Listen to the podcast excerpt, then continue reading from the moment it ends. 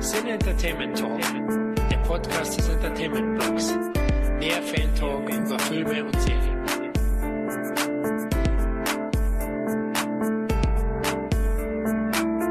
Hallo und herzlich willkommen, liebe Unterstützer bei Patreon, äh, zu einer neuen Sonderausgabe vom Cine Entertainment Talk Podcast und hier mit dem ersten bereits angekündigten Audiokommentar exklusiv für unsere Unterstützer hier auf patreon.com. Und äh, wir haben uns heute versammelt und mit wir meine ich äh, einmal den Florian. Hallo Leute. Und mich selbst, den Dominik um über einen kleinen, kann man sagen, vergessenen, nein, so vergessen ist er auch nicht, einen Klassiker des 80er Jahre Fernsehens zu sprechen. Und wer unsere Audiokommentare zu anderen Sendungen schon kennt, äh, genau genommen haben wir erst einen gemacht, dann äh, der wird sich vielleicht noch erinnern, wir haben damals hart mit uns gerungen, wem wir da wohl auswählen werden und haben den Retro-Klassiker das A-Team damals mit einem Kommentar beehrt und da war es eigentlich selbstverständlich und eine Ehrensache, dass wir dieses Mal ein Colt für alle Fälle oder auch The Fall Guy ähm, uns vornehmen, was ja zwar nicht meine Lieblingsserie aus den 80ern ist, aber ich glaube, Florian, du stehst der Serie doch ein bisschen näher, oder? Richtig, ja, genau. Also ich weiß noch, wo wir beide diskutiert haben, welche Serie wir auswählen werden. Und wir waren beide sehr nah dran. Also A-Team ist auch einer meiner Faves von den 80ern. Aber meine etwas größere Liebe gehört ein Colt für alle Fälle, weil mit der bin ich richtig groß geworden. 1983 ist die in Deutschland gestartet. Selbst ist sie 81 entstanden und auch in den USA zuerst ausgestrahlt worden. Und da war ich eben acht Jahre alt und kann mich erinnern, wie ich, ja, montags, ich glaube so 17.50 Uhr lief das Ding, mhm. entgegengefiebert habe, wo wieder eine Folge Colt Sievers lief, so wie es ich genannt habe. Hey, Colt Sievers. ja, irgendwie hat man den Titel damals noch ganz schön verballhornt.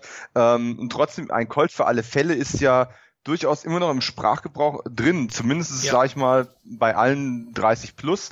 Mein erster Wagen, witzigerweise, war, war nicht so ein cooler Pickup wie von Colt Sievers, aber war tatsächlich ein, ein Mitsubishi Colt und oh. äh, die haben damals beim Mitsubishi-Händler ähm, auch Sticker verkauft oder verschenkt, weiß ich gar nicht mehr. Ich möchte da nicht äh, diskreditieren. Vielleicht waren es auch Geschenke mit ein Colt für alle Fälle, die du dann auf dein Mitsubishi Colt draufkleben konntest.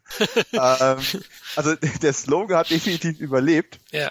Und ähm, ja, es ist ja eigentlich schon fast ein geflügeltes Wort und nicht ohne Grund. Die Serie war ja durchaus ein Hit, auch wenn äh, ja wir Deutschen da ein, ein wenig gestraft sind, was jetzt den die volle Wucht Colt Sievers anbelangt ist es ja nicht alles ausgestrahlt worden, da kommen wir nachher im Detail sicherlich auch noch drauf. Ja, und äh, ja, und ich habe noch weniger davon gesehen. Also ich habe ziemlich viele Folgen gesehen, viele auch doppelt und dreifach, aber bei weitem nicht in dem Umfang wie eben das A-Team. Und deswegen finde ich es gut, dass ich einen Experten mit dabei habe.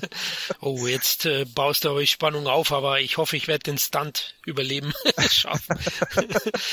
ja, du wirst dich für diesen Podcast quasi live on air äh, mindestens mal aus deinem Zimmer stürzen. Genau, ein paar Rollen drehen währenddessen. Also ich habe die meisten Folgen zumindest gesehen, aber du hast es ja schon erwähnt, leider wurden in Deutschland nicht alle ausgestrahlt. Aber die, wo ausgestrahlt worden sind, da kenne ich schon noch die meisten. Ja, und irgendwo müssen wir ja anfangen. Also haben wir uns natürlich auch hier konsequenterweise jetzt wieder den Piloten ausgesucht und werden das Ganze im Prinzip genauso angehen wie bei unseren anderen Audiokommentaren auch. Das heißt, wir haben beide die äh, von ähm, 20th Century Fox äh, herausgebrachte ähm, deutsche DVD uns gegriffen und auf Disc 1 den Piloten eine Reise nach Arizona angewählt, werden da auf dem, das steht alles auf Timecode 0 bei uns. Und äh, wenn wir dann gleich runterzählen, werden wir das quasi simultan starten und ähm, ja, jeder Zuhörer da draußen ist gerne eingeladen, uns das gleich zu tun oder wenn Disk nicht zur Hand, einfach den Anekdoten zu lauschen, die wir hoffentlich noch irgendwo aus unserer schwindenden Erinnerung alternder Männer zusammentragen können.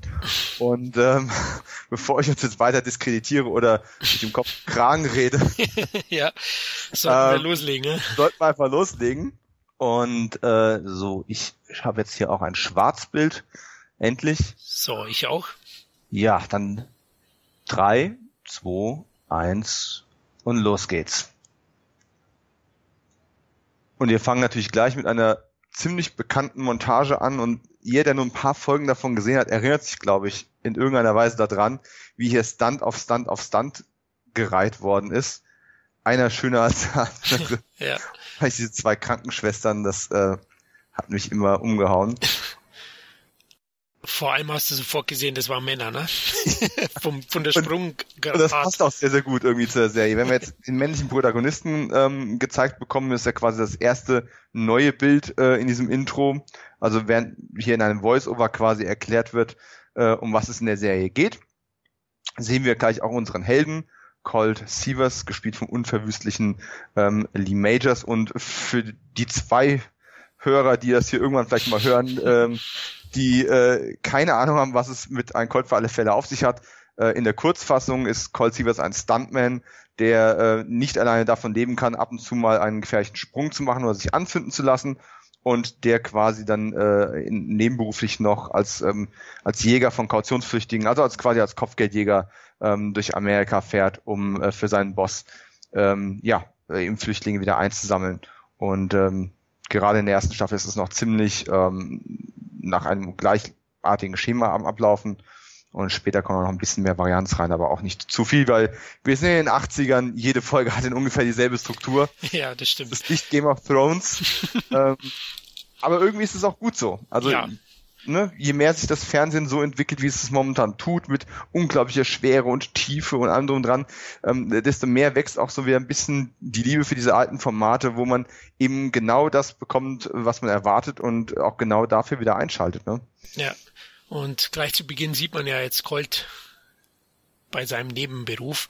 Ähm, was mich immer fasziniert hat in der Serie ist natürlich auch dass hier das Filmbusiness ähm, mit betrachtet worden ist und ähm, er als Stuntman natürlich dann auch immer ähm, tätig war und ähm, auch eben sein Nebenjob als Kopfgeldjäger, als hm. äh, Bounty Hunter war auch ähm, etwas, was mich als Kind echt sehr fasziniert hat, was wir ja in Deutschland gar nicht kennen, diesen Beruf, ne?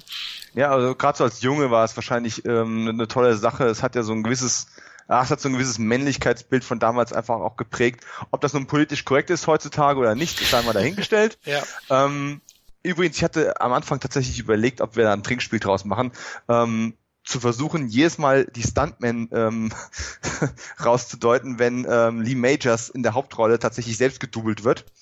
Äh, ich glaube, wir würden diesen Piloten nicht nüchtern überleben. Ähm, Glaube ich auch nicht. Also das ist mir auch, umso besser das Bild wird, umso mehr fällt dir das natürlich auf. Und bei der DVD ist mir das dann deutlich mehr aufgefallen als als kleines Kind, wobei da achtet man vielleicht auch gar nicht auf solche Kleinigkeiten.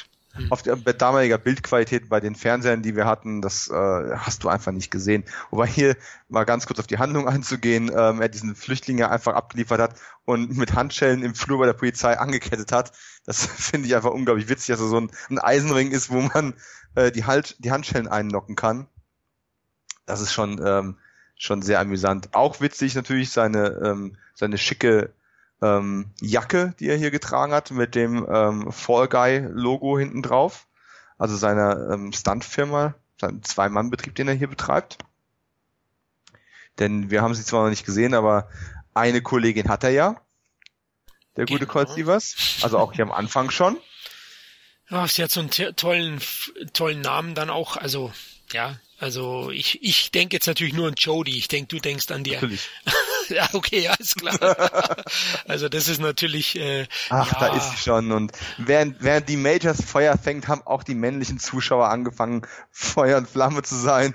Ja. Für ja eine gewisse Blondine, die mit Sicherheit so manche ähm, manches jungen Zimmer ähm, gesäumt hat.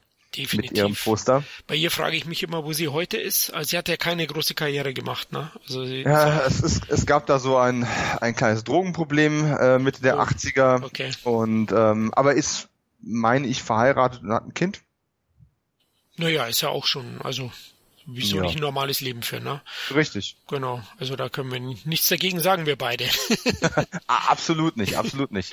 Und hier haben wir auch schon den ersten tatsächlichen nachdem wir jetzt quasi zuerst äh, den Kautionsflüchtling ähm, gejagt haben, sind wir jetzt quasi am Filmset. Und ähm, ja, sowas zu sehen, gerade hier 1981, ähm, hier die Kulissen zu schauen. Und jetzt wurde eben äh, Coburn erwähnt, für den er hier als Stunt-Double eingesprungen ist. Und hier ist auch James Coburn uh. höchstpersönlich in einem Mini-Cameo, äh, mal für zwei Sätze. Ja, das ähm, macht, macht die Atmosphäre dann auch gleich aus und die Glaubwürdigkeit, ne? Das finde ja. ich. Auch natürlich Lee Majors, über den werden wir später sicher noch ein bisschen mehr reden. Also er ist schon eine TV-Legende für mich. Und ich bin ja, großer Fan von ihm und er arbeitet ja auch heute noch, obwohl er schon ein bisschen klapprig ist, aber. Mm, ja also, gut, das, äh, in dem Alter darf er das auch sein. Definitiv. Ähm, ich meine, Coburn sah damals schon so alt aus, wie wie es Majors heute ist. Ähm, das kennen wir uns ja schon, ist ja schon wieder vorbei, aber äh. ähm, das war ja auch tatsächlich noch eine Gefälligkeit für Lee Majors auch. Der hat ihn, hat seinen Kumpel Coburn gefragt, ob er das machen würde. Hat er auch getan. Das war ja direkt so Anfang der 80er, kurz bevor Coburn für einige Jahre quasi gar nicht mehr gearbeitet hat ähm, aus gesundheitlichen Gründen und dann erst Ende der 80er wieder ins, ins Geschäft zurückgekommen ist. Aber hier war er halt noch der James Coburn, ne? Ja. Und, und hier Ah, ich habe es, es klingt immer so sexistisch, aber ich finde es tatsächlich ähm, total aus der Mode gekommen, dass ähm, diese, diese, diese Outfits, die die Frauen in den 80ern noch, in den frühen 80ern vor allem noch hier getragen haben, und, äh, um es mal zu sagen, auch äh, keine BHs drunter, das das sieht schon gut aus einfach. Und natürlich ist das ein gewisses, in gewissem Maße so ein bisschen, ja, da wird die Person zum Objekt gemacht, gar keine Frage. Das ist heute nicht mehr ganz politisch korrekt. Ja. Aber ähm, das ist, das sind die Macho-Attitüden von den von den Jungs ja auch nicht. Und äh, es gehört halt irgendwo in die Zeit rein und es, es war halt so. Ne? Genau, wollen wir es am besten so belassen, bevor wir uns um Kopf und Kragen reden. Aber ähm, Ach na ja. ja, wir haben Jodie einfach sehr, sehr geschätzt für ihre Qualitäten und äh, jetzt wird ja auch ja Colts weiteres Team eingeführt oder neues Teammitglied äh, mit Howie Manson. Was für ein Name, Howie. uh, ja, den wollte ich auch immer eine. Oh, da kommst du auch schon. Dem wollte ich auch immer eine hauen. Also ganz ehrlich, das, das ist genau die Art von anstrengender Nebenrolle, die ich als Kind schon absolut nervtötend fand. Ja, du, also ich kann es sogar nachvollziehen. Also er, manchmal hat er mich auch genervt. Trotzdem hat er in gewisser Weise eine sympathische Art und ähm, im Laufe der Serie habe ich ihn auch lieb gewonnen, den Charakter. Aber ja, du hast schon recht. Manchmal ist ja eher auch der Grund, er ist ja etwas tollpatschig in seiner Rolle und ähm, der Grund für irgendwelche misslungenen Aktionen dann ist mm. immer wieder Howie. Oh. Und eigentlich, wenn wir gerade schon dabei beim Sexismus waren, äh, eigentlich war er die Jungfrau in Nöten, die immer gerettet werden musste. Hier, dieser Stunt. einfach großartig. Mit dem Zug, das habe ich als Kind total faszinierend gefunden. Heute weiß ich, das ist Archivmaterial aus alten, an, aus, aus älteren anderen Filmen, aber das, was habe ich damals davor gehangen? Und auch diese Sprünge hier, ja, aber sie haben es wirklich großartig. effektiv eingebaut. Naja, ich wusste natürlich damals auch nicht und denke mir, habe mir schon gedacht, Wahnsinn, was die für den Vorspann da machen. ja. Ähm, ähm, die Szene mit dem Zug fand ich auch einer der absolut atemberaubendsten. Und die am Hubschrauber oben ähm, gibt's ja auch noch. Die zwei Szenen sind einmal die Zugszene von, äh, von dem Film Trans-America Express mit Gene Wilder und äh, Richard Pryor und die Hubschrauber-Szene ist, glaube ich, von dem James Kubo-Film, oder? Ich habe sie beide, da ist er ja. Ich habe diese Filme aber beide nicht gesehen. Ich kenne diese Szenen tatsächlich nur aus diesem Vorspann. Okay.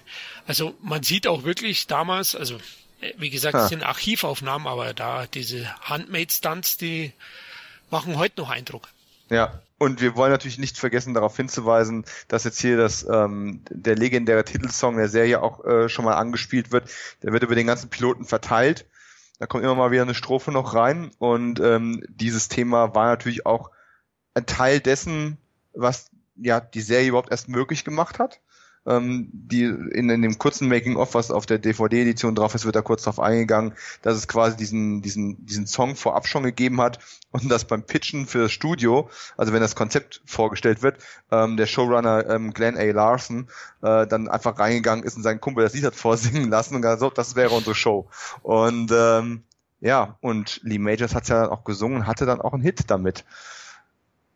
Einen richtigen. Ja. Und ich liebe das Lied auch heute noch. Und es ist, glaube ich, kann man wirklich sagen, Kult, absoluter Kult. Total. Ja, ja. und in den deutschen Charts war es immerhin auf Platz 11, ne? In den, in Ach, den, tatsächlich? Ja, oh also es ist doch ziemlich weit nach oben gekommen. Ich meine, Kult war ein sehr, sehr großer Erfolg, auch in Deutschland.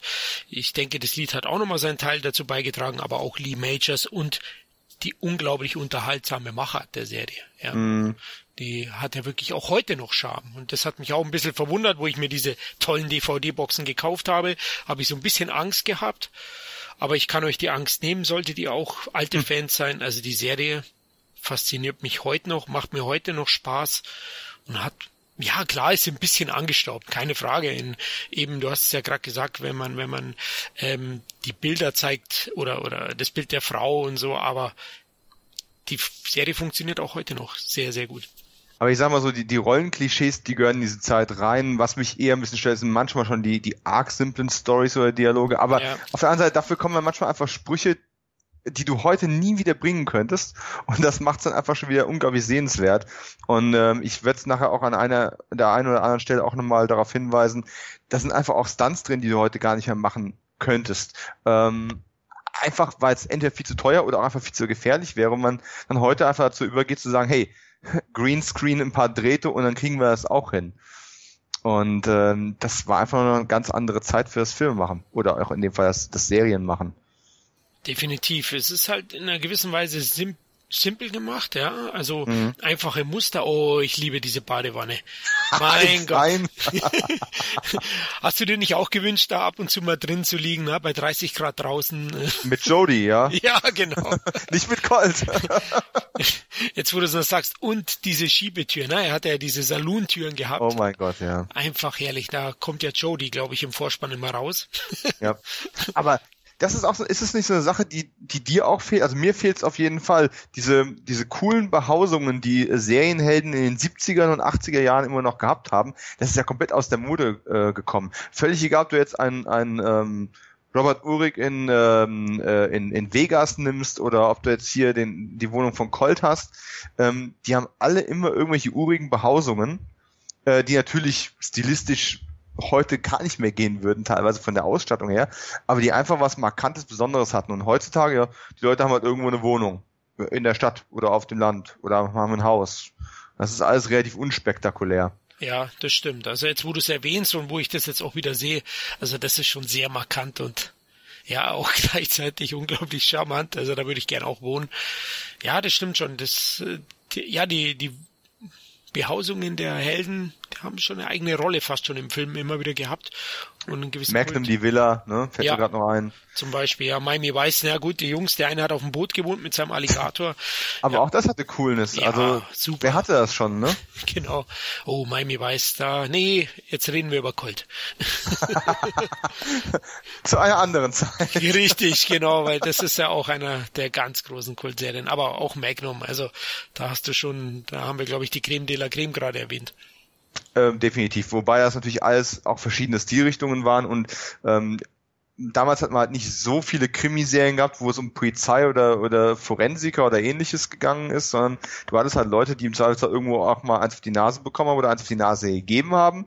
Und das war halt alles dann irgendwie, der Privatdetektiv war ja allgegenwärtig und jetzt ja. in dem Fall Kopfgeldjäger, der aber im Endeffekt ja genauso auftritt und agiert wie ein Privatdetektiv auch. Ne? Also das sind ja die Unterschiede recht marginal. Und äh, das ist heute halt auch, wie würde so eine Serie heute aussehen? Ne? Du hast einen Mann mit einem Koffer voller Überwachungstechnik, mit Wanzen und Abhörgeräten und äh, ist, er ist wahrscheinlich ein Hacker und, ja. und nicht die E-Mails von, von seinen Klienten. MacGyver habe ich nur nicht gesehen, da traue ich mich nur nicht so ran, da wird mich mal interessieren, Dito. wie das ja. ausschaut. Aber ich glaube, die Frage wird bald beantwortet. Ne? Eine, eine Wiederaufführung oder Remake von Colt ist ja immer wieder im Gespräch seit Jahren. Ja, seit 2010, wenn mich nicht alles täuscht. Ja. Ähm, aber eher dann doch auf, auf Kinofilmbasis. Ja, George Clooney sollte es, glaube ich, schon mal sein. Und ähm, ist es aber auch schwierig. Wen würde man da heute für engagieren? Ich meine, theoretisch könnte es jeder sein. Ähm, aber es ist eine, auch eine knifflige Geschichte. Du müsstest ja wieder einen Stuntman haben. Und ja, das Stuntgeschäft hat sich halt auch verändert. Ja. Äh, wenn, wenn, ich, ich befürchte, wenn man heute eine Neuauflage machen würde, ähm, würde man den Stuntman zu einem Martial Artist machen und dann würde der sich quasi in, in Bruce Lee-Manier durch die Szenerie prügeln. Ähm, was nicht heißt muss, dass es schlecht ist. Vielleicht ist, hört gerade ein Produzent zu und denkt, das ist ein super Pitch, danke für die Idee. also ja. kontaktiert mich über den Blog bitte. Aber ähm, es, ist, es wäre halt definitiv auch vom, vom Feeling her nicht mehr dasselbe. Nee, glaube ich auch nicht. Also, oh, da ist ja der Pickup, den ich natürlich geliebt habe und mhm. als Kind im, im Hort, so hat man das genannt, ne? also nach der Schule war ich in einem Hort, weil meine Mutter ja ganztags berufstätig war und ähm, da haben wir dann immer auch gespielt und natürlich habe ich habe ich so ein ähnliches Auto gehabt wie diesen Pickup und habe dann immer bei diesen hm. Spielteppichen, Straßenteppichen dann immer so Hügel gemacht und drüber gehüpft. Ach, das habe ich geliebt. Äh, Springende Autos, ne? Das ist auch ja. so eine Sache aus den 80ern und auch aus den 70ern. Genau, ähm, ja. Wo hast du das heute noch? Also ich, ich habe immer so ein bisschen die Befürchtung, die Autos waren damals ähm, noch ein bisschen mehr mit einer Egaleinstellung unterwegs. Ich glaube, wenn du das heute machen wirst, ohne den Automobilherstellern zu nahe treten zu wollen, die Autos würden einmal hüpfen und würden dann irgendwo liegen bleiben. Naja, ja. wahrscheinlich, wahrscheinlich waren es damals auch, wer weiß, wie viel verschrottet wurden dabei, aber ähm, ja, ich befürchte, es wäre teilweise CGI, ja. Also ja. Ähm, Fast, so gern ich ja. mich damit unterhalten lasse, aber die Stunts gefallen mir teilweise gar nicht, weil es halt einfach nur noch purer ja. Computer ist und da einfach diese Dynamik und und ähm, ja oh. diese Power von echten Autos nicht rüberkommt. Hast du das gerade gesehen? Ich musste mal ganz kurz hier reinfahren. Ähm, jeder, der mal ein bisschen nach Filmfehlern suchen möchte, ähm, eben gerade hatten wir eine Aufnahme gehabt, wo dieser Wagen und hier wieder, ähm, wo Howie den grünen Kragen unter seinem äh, Polunder da hat. Okay. Und, äh, und, Colt, und Colt hat äh, eine blutige Lippe. Er wird aber erst viel später in der Episode zusammengeschlagen. Das heißt also, diese, diese Fahrszenen, ähm, die hier am Anfang zu sehen sind, ähm, da hat diese ganze Episode umstrukturiert. Das sollte ursprünglich an einem ganz anderen Punkt stattfinden. Ah, jetzt kommt ein kleiner Plot mit Fahrerflucht, ne? Hier wurde genau, richtig. Junge angefahren. Und die sind zufälligerweise gerade dahinter gewesen. Das finde ich halt ein bisschen arg konstruiert. aber ähm, und, und wie gesagt, man merkt es halt auch, ähm, Howie hat hier eigentlich ein helles Hemd unter, unter seinem Pullover drunter gehabt und ähm, und wie gesagt, Colt war auch noch nicht äh, grün und blau im Gesicht. Das kommt erst später, aber man hat aus irgendwelchen Gründen entschieden, diese Szenen müssen wir halt vorziehen und äh, hat dann diese ganze Geschichte etwas umstrukturiert. Überhaupt ist ja dieser ganze Pilot, ich weiß nicht, ob du das weißt, aber ich habe mich da mal ein bisschen belesen, ähm, ist ja zum großen Teil auch nochmal neu gedreht worden. Also man hatte diesen Piloten schon einmal fertiggestellt, hatte eine andere Darstellerin ähm, hier für diese Rolle von ähm, Big Jack. Ähm, das war ursprünglich nicht äh, Joanne Flug gewesen, sondern ähm, Janet Lee.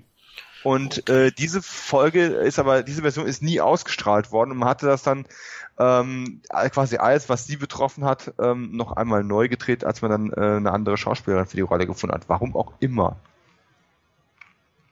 Deswegen, ähm, der Pilot ist tatsächlich auch ein, ein Stück weit vor der eigentlichen Serie produziert worden und hat auch einen kleinen Moment gedauert. Ja, ist ja auch heute nicht ganz unüblich, dass das gemacht wird, ne? Also, dass ja. dann Darsteller ausgetauscht werden, ähm, selbst bei Filmen, ne? auch Herr der Ringe wurde ja Aragorn oder Viggo Mortensen erst später eingefügt. Vorher war es ja ein, ich glaube, oh, ich weiß jetzt nicht mehr den Namen, aber ein anderer Darsteller war das. Ja, ähm, die Serie lief ja in den USA oder startete in den USA am 4. November 81 auf mhm. ABC. Ne? Also ähm, einen der großen Sender war dann schon ein Erfolg.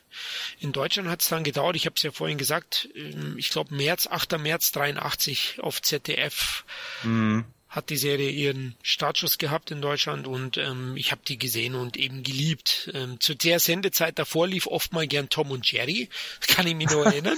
oh mein Gott. Und ähm, ja, und Colt Sievers eben dann auch zur gewissen Zeit und wenn Colt dann eben in Staffelpause ging, dann lief auch Tom und Jerry oder Trio mit vier Fäusten und so weiter. Ne? Das, Aber es ist ja passend. Also Tom und ja. Jerry ist ja quasi auch eine, die brauchen ja auch permanent Stunt-Double. ja. Macht absolut Sinn, finde ich. Ja. ja, der Humor ist ähnlich. ah, Lee Majors, ah, die Bar-Szene, die gehört auch fast in jede Folge, ne? ja. Und, und das ist eine Sache, die ich auch ganz selten noch reflektiert sehe und ähm, Person of Interest ist eigentlich so die einzige moderne Serie, die ich kenne, wo das schon fast zum Running Gag wird. Jedes Mal, wenn der Protagonist irgendwo in eine Bar gehen muss, gibt's kurz, äh, kurz drauf eine Schlägerei. Das ist schon so ein, das ist so ein richtiger Running Gag geworden über, die, über den Lauf der Serie und ist was, was in den 80ern völlig normal war und heute ein Alleinstellungsmerkmal ist komisch, ne? So ändert sich das. Du ja. hast recht, also in den 80ern, ach, da, da hat es schon geschrien nach Schlägerei, ja, wenn der nur einen Saloon, ne, Saloon, eine Bar betreten hat. Es kommt ja vom Western im Endeffekt, machen wir uns nichts drüber vor. Ja. ja und äh, Stuntmen waren ja auch gerade in dem, in dem Western-Genre ähm, ein sehr gut beschäftigter Berufsstand. Und Wobei damals natürlich die Darsteller auch noch sehr viel selbst gemacht haben, also ich sag mal gerade so wie ne Charlie Chaplin oder äh, Buster Keaton haben ja unglaublich viel selbst gemacht. Das war ja die Tom Cruises der damaligen Zeit. Ja. Ähm, oder sogar noch härter eigentlich, weil es den Versicherungsschutz noch nicht so gab wie heute. Aber ähm, ja, Saloonschlägereien gehörten ja da auch zum guten Ton. Weißt du, wie alt Majors zu der Zeit war? Ich finde, er schaut noch sehr gut aus. Also wirklich. Ich weiß es nicht. Also aus damaliger Sicht war es natürlich schon, ein, ein alter Mann ist natürlich zu viel gesagt, aber ich meine, er hat schon leichtes Grau an den Schläfen, ne? Also ist keine, er ist keine 20 und ähm, ich, ich kann es dir nicht sagen, aber ich kann es ja nebenher ganz ehrlich zugeben, ich google das mal und überschlage dann mal grob, wie alt er damals gewesen sein muss. Ähm, während hier nebenbei gerade eigentlich die, die eigentliche Story vorgestellt wird. Also ähm, der vermeintliche A-Plot, der später zum B-Plot wird, nämlich hier der, der schwarze Country-Sänger, der ähm, ja, der unter Druck von anderen äh, ja, groß gewachsenen, finsteren Gesellen gerät. Auch wenn man noch gar nicht weiß, warum. Das fand ich auch immer sehr charmant beim, bei Colt, wenn er dann in einer Schlägerei verwickelt war, hat er doch auch oft eine abbekommen. Ja, ihm hat die Hand auch wehgetan beim Zuhauen. Ja. Und solche Geschichten, das fand ich immer auch wirklich sympathisch. Ja, er spielt jetzt nicht den Über, Überhelden. Und das macht auch Majors mit einem kleinen Augenzwinkern immer auch. Das ist ja das. Man, hat immer, er hat zwar eigentlich ernst gespielt, es war jetzt nicht so ein Karlauer Mensch, Nein, aber er hat nicht, immer ja. so, ein, so, ein, so ein Funkeln gehabt. Oder es war so ein kleines Zwinkern irgendwo da. Es, ja. Ja. Definitiv. Und jetzt geht die Barschlägerei an und, oh, ist eine große Bar, muss ich sagen. Also, fast schon eine Konzerthalle. Aus deutscher Sicht, ja. Der war Anfang 40, um die Frage zu beantworten. Ah, okay, also je, je, je nachdem, ah. welchem Jahr gedreht worden ist, war so 41 wahrscheinlich. Ja gut, dann war er ja in meinem Alter. Kein Wunder, dass er so. noch top, im Topform war. Da ist es, also ein Stuntman übrigens, der sich ans Auto dranhängt, hat man ziemlich deutlich gesehen. Also wir müssten jetzt quasi unseren ersten, nicht mal unseren ersten Schnaps trinken. Hier wieder, wenn er den anspringt und zu Boden ringt. Ah, ausholen tut er noch selber, aber ich trinke jetzt ja. einen Schluck Wasser drauf. ich habe leider auch nur Mineralwasser da, aber äh, ehrenhalber, ne? Genau. Wir sind halt Stuntmans der heutigen Zeit. Na, früher hätten wir natürlich einen, 80er Whisky gegurgelt. Ja, ja. Aber Safety first. genau. Wie, wie, wie alle äh, Kollegen vom Set und alle, die Stunts machen, immer wieder betonen werden, Safety first. Ja. Ähm, Howie Munson, Darsteller Douglas Barr, mhm. hat auch keine große Karriere hingelegt, ne? Naja, sagen wir mal so, alle sind ja, also auch Heather Thomas, die sind ja damals schon Stars gewesen, aber halt nur für die für diese Zeit der Serie. Genau, und ja. großen Hits danach haben halt gefehlt, aber auch der, ich meine sogar zwei Kinder ähm, und äh, hat heute eine, eine Weinplantage in Kalifornien. Ist auch ein Leben. Weißt du, die haben, die haben ja, damals noch vernünftiges Geld verdient. Ähm, das ist ja nicht mehr so unbedingt wie heute, wo du ruckzuck auch ausbezahlt wirst aus einer Serie. Die haben auch an ihren ähm, Royalties so eine Weile verdient ähm, wenn, er, wenn das vernünftig angelegt ist und nicht weggeguckst wurde oder durch fünf Scheidungen geht oder ne, Lee Majors hat glaube ich vier Ehen auf dem Kerbholz. Ja. Ähm, ich kann ja. mich erinnern, er hat eine Komödie gespielt, Martians, ein Außerirdischer kommt selten allein, da hat er, glaube ich, einen Sheriff schon. gespielt. An die kann ich mich erinnern, so ein paar TV-Serien, aber du hast schon recht, so in den 90ern ist dann ruhig um ihn geworden nachdem dann ja der Colt Room so langsam ausgelaufen ist und Lee Majors war ja vorher schon ein Star, ne? Der hat x TV-Serien gespielt. Das ist ja das, ne? Der, der hat ja, wir kennen ihn heute als Colt Sievers, aber das war ja schon ähm, ja seine, sein, sein dritter Frühling, kann man schon sagen, ne? Ja. Und sehr jung ist er auch schon äh, eigentlich dann. Äh, sein Durchbruch hat er sehr jung gefeiert. Ne? Shiloh Ranch, glaube ich, die Leute von der Shiloh mhm. Ranch. Ähm, dann natürlich auch der 6 Millionen Dollar Mann, den hast du ja schon erwähnt. Ja, wobei er 6, hast du den damals großartig gesehen, den 6 Millionen Dollar Mann? Das, da kommen wir ja jetzt zu den Serien, die so ein bisschen vor unserer Geburt gelaufen sind. Genau, also nein, natürlich nicht. Für mich ist es immer Cold Sievers. Aber hast du ein paar Wiederholungen gesehen? Also du ja klar, die Serie kenne ich und habe ich klar, die Serie kenne ich und habe ich auch gemocht, also keine Frage. Ja, wobei man da schon sagen muss, die, die 70er sind dann für uns Kids der 80er schon teilweise ein bisschen cheesy, ja. cheesy ja. wobei das genau das würde meine Freundin jetzt über Gold für alle Fälle sagen. Vermutlich. Weil die, ja. hat, weil die jetzt schon wieder eine Filmgeneration weiter ist. ähm, ich kann mich halt erinnern, immer wenn er in Zeitlupe gelaufen ist, war er ja turboschnell, ne? Das oh, haben ja. wir so ein bisschen veräppelt im Kindergarten und so. genau, oh, mit der Melodie, ja, ja oder ähm, soll er übrigens auch neu aufgelegt werden. Ich glaube, Mark Wahlberg ist ah, in der Hauptrolle Mann. geplant, glaube ich. Ja, ja, und kämpft dann gegen Transformer, der 6 Millionen Dollar Mann. Ja, oh, das ist ein nettes Crossover. wobei, wobei die, die X Millionen Dollar Frau ja durchaus schon geremaked wurde. Ähm, war gar nicht so verkehrt. Hat ein paar Kinderkrankheiten gehabt, aber war dann abgesetzt schneller, als man es ähm, ja, als man gucken konnte und eigentlich schade drum. Gerade diese ganze Bionik-Technik, ne, ausgetauschte Körperteile und sowas, wir nähern uns einer solchen Realität ja immer weiter an. Ähm, was in den 70ern noch völlige Science-Fiction war, ist ja heutzutage schon gar nicht mehr so unrealistisch. Richtig, ja. ja. Oh, und nebenbei mal, Handlung gibt's ja auch noch.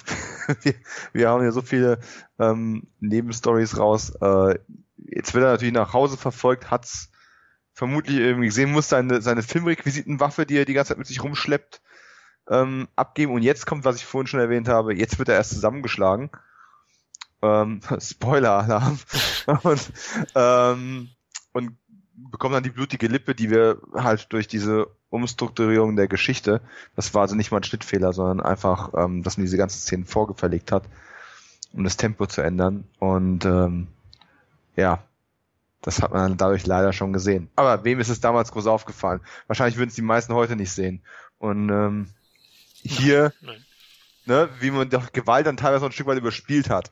Also in Zeiten von, von Walking Dead Brutalitäten im Fernsehen würde man das heute in, in Großaufnahmen sehen und das Blut will in alle Richtungen spritzen. Und, und er wird, ja. und er wird drei Folgen lang mit einem blutigen, äh, mit einem blauen Auge rumlaufen. Und hier hören wir so ein bisschen, au, au, und, und er hört Radio dabei. Ja, das würde man in jedem Trailer auch verwenden, natürlich für die Serie dann, diese Klar. blutige Schlägerei. Genau, sonst, sonst nimmt er Schläge für andere entgegen. Jetzt bekommt er sie selber ab. Bam. Was auch immer. Oh. Wobei man sagen muss, die Musik ist hier leider auch ausgetauscht, soweit ich das weiß. Also es ist ja durch diese ganzen ähm, DVD-Veröffentlichungen, Wiederaufführungen.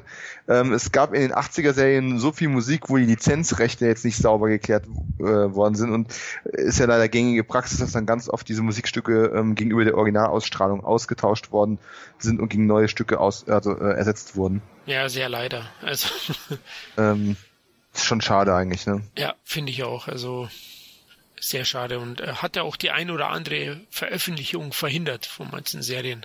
Ja. Oder lange Zeit zumindest blockiert. Ja.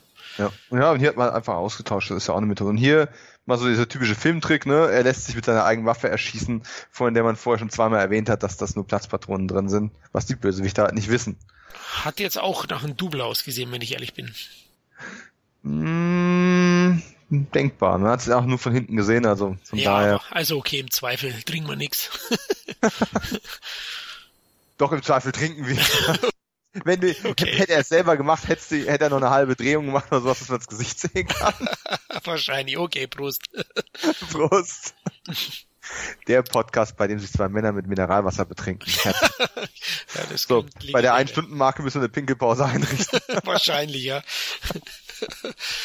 Ja, ist schon ein bisschen surreal, ne? Ähm, afroamerikanische Country-Sänger finde ich, finde ich auch yeah. mutig wahrscheinlich zu der Zeit und auch interessant. Ja, komm, auf der anderen Seite, das A-Team hatte irgendwann Boy George als Cowboy George äh, zu oh Gast. ähm, Die 80er. ja, es gab nichts, was es nicht gibt. Wobei das auch so ein Moment ist, wo ich äh, Howie auch schon wieder auf den Fuß treten könnte. Er soll diesen kautionsflüchtigen ähm, Country-Sänger bei der Polizei abliefern, setzt ihn vor der Tür ab und der Typ ist vorher schon flüchtig gewesen. Hallo? ja, Nein, der fährt erst nach Hause. Das ist ja ein böser Quatsch, da hast du recht. Ja. also das sind so Dinger. Wobei man natürlich sagen muss, äh, ich nehme es auch hier vorweg, ich habe ähm, da, Colt wird das ja später dann auch bemerken und wird ihn nicht, wie das jetzt heute üblich wäre, ungefähr in einer fünfminütigen Rede zu, äh, zur Sau machen, sondern äh, ist halt passiert.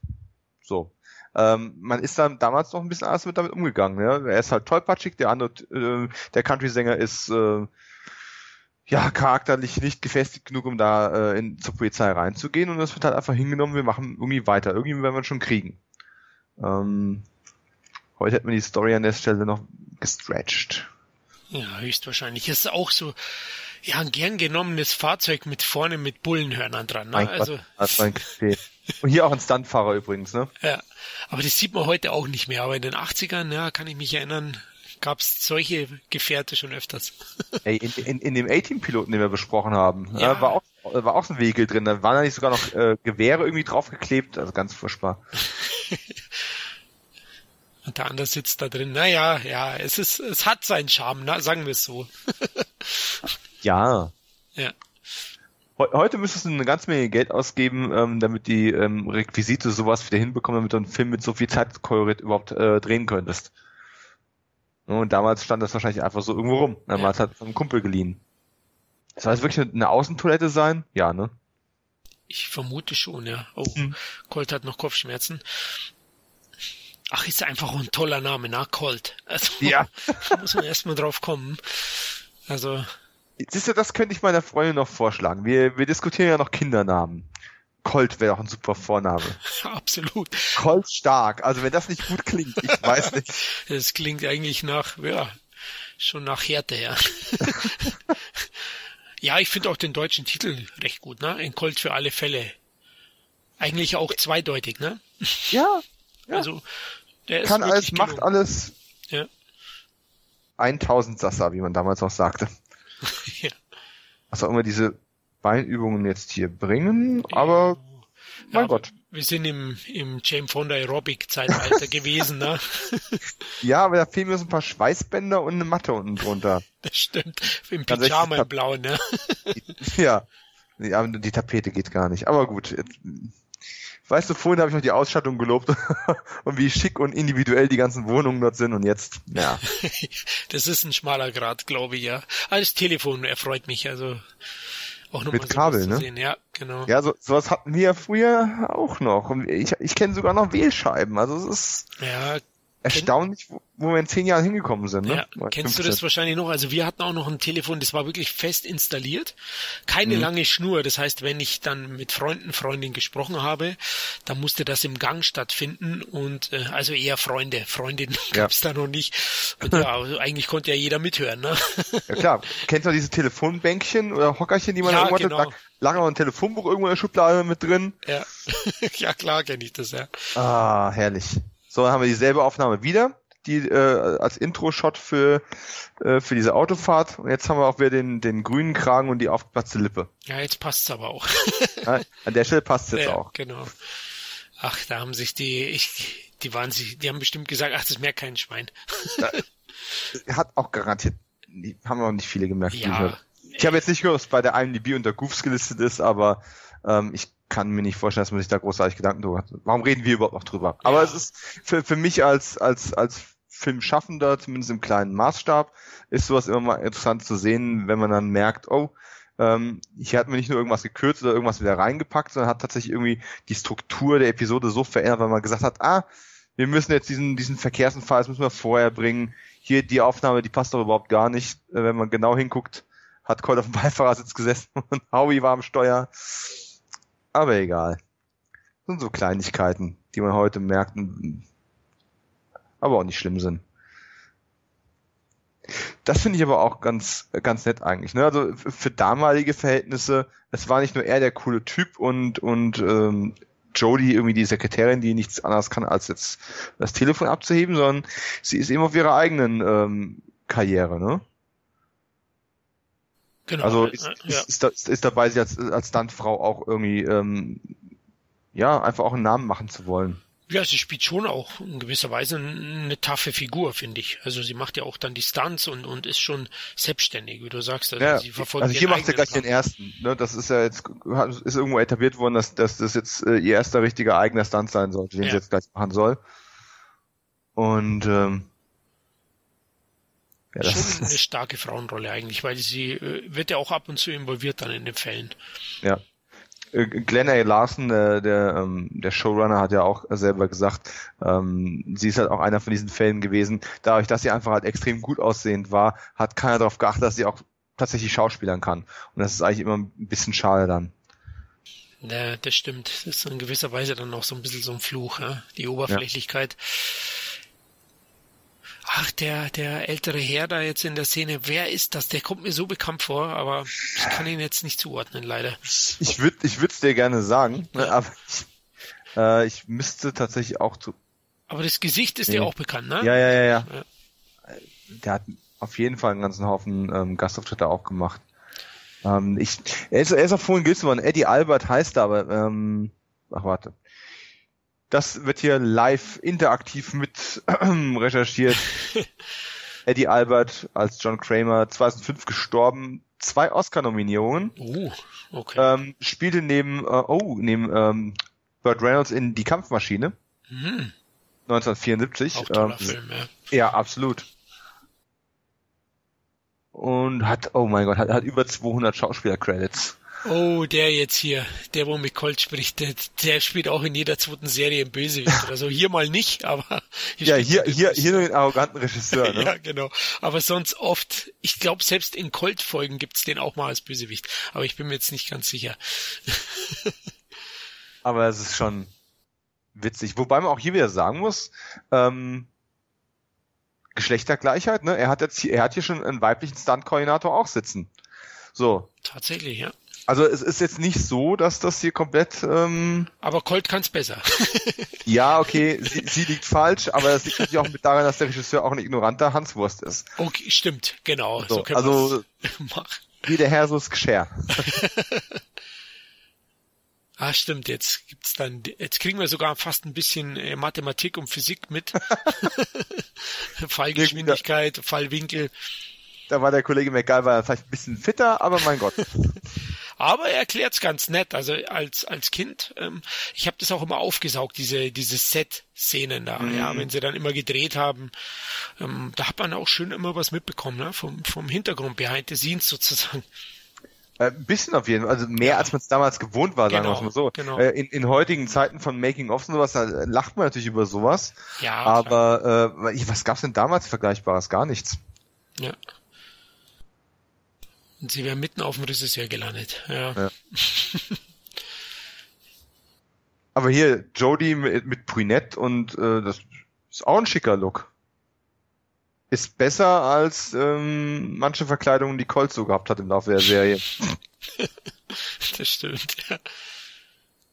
Ja, man nutzt natürlich auch dann auch Hollywood und Co. Ich weiß jetzt nicht genau, ich glaube San, San Fernando Valley wurde das gedreht, glaube ich, in Kalifornien, großteils, Ja, teilweise. ja. Also die waren viel, die waren auch noch viel on the road, ne, das ist Ja. klar. im Laufe der Serie, ja. Es gab ja fünf Staffeln, ne, insgesamt. Ja. Und 100 und uh, 113 Folgen. Ja, so Also Dreh, tatsächlich, auch noch, tatsächlich, tatsächlich auch noch mehr als beim, beim A-Team, um den Vergleich nochmal zu ziehen. Ne? Fünf Staffeln, ähm, die im, in den USA im, im ähm, Frühjahr 86 ausgelaufen waren. 113 Folgen, wobei ähm, es gab ja nicht alle Folgen in Deutschland. Wie viele waren das? Also 20 wurden nicht synchronisiert, die 20. wurden hier auch nicht ausgestrahlt, genau. Also in Deutschland lief es ja von, von 86 bis 87 und ich kann mich erinnern, ich war Bravo-Leser, diese Zeitschrift. Ah, davon habe ich auch so zwei, drei Ausgaben, aber Genau. tatsächlich nicht viel mehr. Und da gab es ja auch immer diesen goldenen Otto, ne? Für TV-Star, für Mhm. äh, Kinostar. Und da war Lee Majors, hat, glaube ich, das ein oder andere Mal da einen gewonnen. Ich weiß jetzt nicht, ob es ein goldener war oder ein silberner oder ein Ja. bronzener, aber er hat einen geholt. Also er war sehr, sehr popul sehr, sehr beliebt, populär in Deutschland auch. Hier packen wir einfach nochmal eine, eine Reizszene dazwischen, einfach weil es halt, weil es halt geht. Ja, Sinn hat's lustig. jetzt nicht gemacht, das stimmt. Einfach, das war ein bisschen, ja, Lokalkolorit, ne? Also, Ja. So, und hier dann auch nochmal eine von den, von den nachgedrehten Szenen mit dann der finalen Schauspielerin, die äh, für ein oder zwei Staffeln dabei war, bevor es dann eben sie auch aus, ähm, ausgetauscht wurde, die Rolle verschwunden ist. Und äh, hier werden jetzt die beiden dann auch noch auf den, ja, auf den B-Plot, weil eigentlich, eigentlich sind wir die ganze Zeit hinter diesem Country-Sänger her innerhalb der Episode. Und jetzt kommt quasi diese Story mit der Fahrerflucht an als, als, als Zweithandlung. ja. Aber ähm, ja, wenn man mal berücksichtigt, wie die Folge dann weitergeht, wird das eigentlich die Haupthandlung dann noch werden. Aber ich Die sind- finde, so ein bisschen unrund für einen Piloten, oder? Also, es, Ja, also A-Team war da viel geschlossener, finde ich, als, als Pilotfilm. Ja, ja. Das, das, das, hat- es, hat, hatte auch ein bisschen mehr ähm, Drive und ein bisschen mehr aufeinander au Also es, es war einfach auch geradliniger ein Stück weit. Genau, Und ähm, genau. der, der Colt Sievers Pilot hat hier an der Stelle einfach schon so ein paar Haken links und rechts geschlagen und da kommen noch mehr. Ja. äh, ich habe es vor einiger Zeit nochmal gesehen, die Folge. Ähm, aber man hat trotzdem halt schon versucht, eine ganze Menge reinzupacken und wenn ich berücksichtige, dass da teilweise Szenen dann Monate später nochmal neu gedreht worden sind mit einer neuen Schauspielerin und wenn man dann ähm, so Stories hört wie, naja, beim Dreh sind noch alle möglichen neuen Sachen eingefallen, die wir dann spontan wieder zugepackt haben und so, ähm, dann braucht einen das nicht groß zu wundern. Und äh, die Serie war ja trotzdem vom Start weg ein Hit. äh, also auch in den USA. Äh, die ist kaum ausgestrahlt gewesen, da, da war klar, okay, die wird ein paar Jahre laufen. Die Leute hatten Bock auf Kopfgeldjäger-Stories, die hatten, die hatten Bock auf Stuntman, die hatten, ähm, ja, es war hat einfach genau den Zeitgeist getroffen. Wenn man überlegt, ich, ich, weiß nicht genau, wann der Pitch gewesen ist, aber wenn das so äh, 79 gewesen ist in dem Dreh, ne, dass das dann entsprechend ähm, bis 81 auf, äh, auf, auf Sendung gehen konnte. Ja. Ähm, es war ein neues Zeitalter fürs Fernsehen einfach. Aber in Deutschland war es vor allem eine Vorabendserie. Ne? Ich habe es ja gesagt, 17 Uhr, 17.50 Uhr ist die immer gelaufen in Deutschland. Mhm. Und ähm, ja, das war eine klassische Vorabendserie im Gegensatz zu zum Beispiel Magnum oder Miami Vice, die ja, ich glaube, 21.45 Uhr immer liefen, dienstags in Deutschland. Also die waren diese Abendserie. Klar, die waren vom Gewaltgrad auch deutlich grimmiger und härter. Vor allem Miami Vice jetzt. Vor allem ja. Miami Vice, ja, Magnum hat halt die Vietnam-Thematik gehabt, aber die Folgen wurden ja, glaube ich, auch hier nicht ausgestrahlt. In der also die wurden vor allem, wurden vor allem diese meisten Flashbacks, was es gab, wurden ja rigoroser vorausgekürzt, auch aus bestehenden mhm. Episoden. Genau, ja. aber Colt war eben so wie Simon Simon. Ich habe es ja schon mhm. erwähnt, Trio mit vier Fäusten. Das waren so die Vorabendserien in Deutschland. Dafür waren die eigentlich bekannt. Haben dadurch natürlich auch die kleineren noch mehr angesprochen. Ne? Also mhm. klar, Miami Vice konnte ich jetzt als Kind nicht sehen, muss ich ganz ehrlich sagen. Ne? ich auch nicht. Und das ist hier, wir sind jetzt hier ungefähr bei ähm, bei der Halbzeit von dem Piloten ja. und fahren jetzt nach Arizona rüber. Und äh, im Grunde hätte man das dann in zwei Episoden jetzt hier an der Stelle aufgesplittet hätte das vielleicht auch mehr Sinn gemacht von der Strukturierung der Episode. Vielleicht hat man es deswegen auch so gemacht. Ich weiß es nicht. Aber ähm, gerade weil du auch gesagt hast, den, den Fluss angesprochen hast, ich persönlich hätte es flüssiger gefunden, wenn man quasi erst die Country-Sänger-Story abgehakt hätte. Zumindest vermeintlich, der kommt später nochmal. Ja. Und hätte dann mit der Fahrerflucht angefangen und hätte ähm, dann nochmal einen Stunt dazwischen gepackt, dass man weiß, okay, hier ist ein bisschen Zeit vergangen und bla bla, der ist inzwischen verschwunden, nach Arizona zurückgegangen und ich schicke jetzt unsere Helden eben hinterher, um den wieder einzufangen. Hätte ich flüssiger gefunden, aber vielleicht hätte es dann nicht genau auf diese, ähm, auf diese 45 Minuten Marke gepasst. Wie auch immer. Ja, vermutlich. Ähm, also insgesamt ist er natürlich gut, aber es fällt einem jetzt so in der Retrospektive auf. Ne? Also. Aber ab jetzt wird's geradliniger. Also im, im zweiten Teil, wo sie jetzt quasi in Arizona auch sind, und sich mit ihrem Kautionsflüchtigen, äh, den wir bis jetzt nur als, als alt und reich kennengelernt haben, ähm, der Fahrerflucht begangen hat, eben an diesem, an diesem kleinen Jungen, den er angefahren hat. Äh, ja, der hat's ja auch noch Faustdicke in den Ohren, ist vielleicht übertrieben, aber ähm, ich meine, wir kommen in eine Stadt, wo jedes, jedes zweite Gebäude seinen Namen trägt. Da ist gleich klar, ähm, an dem Kerl ist mehr dran, als man so erstmal denkt. Ne, auch hier haben wir wieder Musik, die ausgetauscht wurde, klar. Ja, da hat man wohl den Paten hm. erwischt. Und wieder eine Bar. Ob es da wohl wieder eine Schlägerei geben wird, Florian? Hm. hm ich könnte es mir vorstellen. Aber die Chemie zwischen Howie und Colt funktioniert eigentlich auch ganz gut, ne? Erstaunlicherweise, ja. Also ja. das ist das ist so das, wo ich sagen muss, wenn er nicht so unglaublich überenthusiastisch und tappig wäre, wie so ein, wie so ein Welpe, der einfach nur viel zu groß geraten ist, der auch automatisch glaube, dass jede Frau auf ihn steht, was ich auch ein bisschen irritierend finde immer. ähm, wenn das nicht wäre, hätte ich da echt Spaß an dieser Kumpel-Dynamik. Ähm, ja. Ich habe mir mal so ein bisschen die Ratings angeschaut aus den 80ern zu der Serie, also die, die Quoten äh, in den USA. Und die hat, die Serie hat sogar zugelegt im Laufe der Staffeln. Also Staffel 3 war dann der Höhepunkt mhm. mit über 20 Millionen Zuschauern in den USA, was früher natürlich noch viel leichter zu erreichen war. Es ist ähnlich Ui. wie hier in Deutschland. Aber hier auch der, den, hier, schöner, schöner Sturz selbst gemacht von Lee Majors. Oh, ta tatsächlich. Ne? Was auch, und selbst auch hier von ihm auch, ne? Ja. Ja, aber auch schön. Also Howie, ja, überrascht mich jetzt ehrlich gesagt auch. Ach ja, eine sehr, auch eine bekannte Szene eigentlich, ne? wo die beiden sich, glaube ich, unter dem Tisch treffen. Ja, mhm. genau. also Ehrlich. irgendwie hat äh, Larsen das ja, glaube ich, in einem Interview mal gesagt gehabt, dass ähm, Ellie Majors eigentlich auch schon einer von denen war, die darauf Wert gelegt haben, möglichst viele Stunts auch selbst zu machen. Äh, von daher äh, soll es gar nicht so negativ klingen, wenn wir jetzt hier sagen, hey, da ist ein Fahrdouble und hey, da hat er sich ein anderer ans Auto drangehängt ja mein Gott, das sind auch gefährliche Sachen gewesen. Und äh, die waren damals noch nicht so gut verkabelt und verdrahtet, wie es heute möglich ist, wo man es digital einfach rausretuschiert. Ja. Äh, da haben ja die Tricktechnik ja auch einfach ganz andere Stunts möglich gemacht. Nicht nur durch Computereinsatz, sondern einfach auch durch ähm, Retusche, wo man ähm, Sicherheits, äh, Sicherheitsnetz quasi entfernen kann nachher. Ja, da hast du absolut recht. Das muss auch angesprochen werden. Das wird oft vergessen heutzutage mal, wenn Tom Cruise lobend erwähnt wird. So gut ich ihn auch finde, weil er macht trotzdem noch mehr als alle, als wohl die meisten. Ja, klar. Aber es war früher schon natürlich schwieriger. Also da musstest du den Stunt eigentlich machen. Manchmal haben sie ja in TV-Serien das auch aus Zeit- und Kostengründen äh, nicht gemacht, weil sie ein Second Unit Team dann hatten. Mhm. Das gab's ja auch hin und wieder mal. Ja? Also dass man dann da auch bewusst gesagt hat, gut, das macht jetzt ein Stuntman. Mhm. Genau. Ja, auch weil du die Zeit manchmal gar ja, nicht hast. Ne? Genau. Du hast. Du hast nicht die Zeit, jetzt den, den Helden da hinten über diese Bergkuppe drüber laufen zu lassen. Der muss Dialoge drehen in einem anderen Gebäude. Und äh, dann wird halt eben ein Lichtdubel rausgeschickt und wird aus der Ferne ähm, fotografiert und alles ist gut. Da muss man schon einfach mit, mit, mit solchen Methoden mal arbeiten oder sagen, hey, die, diese Verdrahterei, die kostet uns jetzt hier vier, fünf Stunden. Ja. Ähm, kannst du Stuntman machen? Und das sind einfach so Sachen, und ich muss ganz ehrlich sagen, als, als Kind fand ich es alles toll und aufregend. Das finde ich als Zuschauer heute immer noch.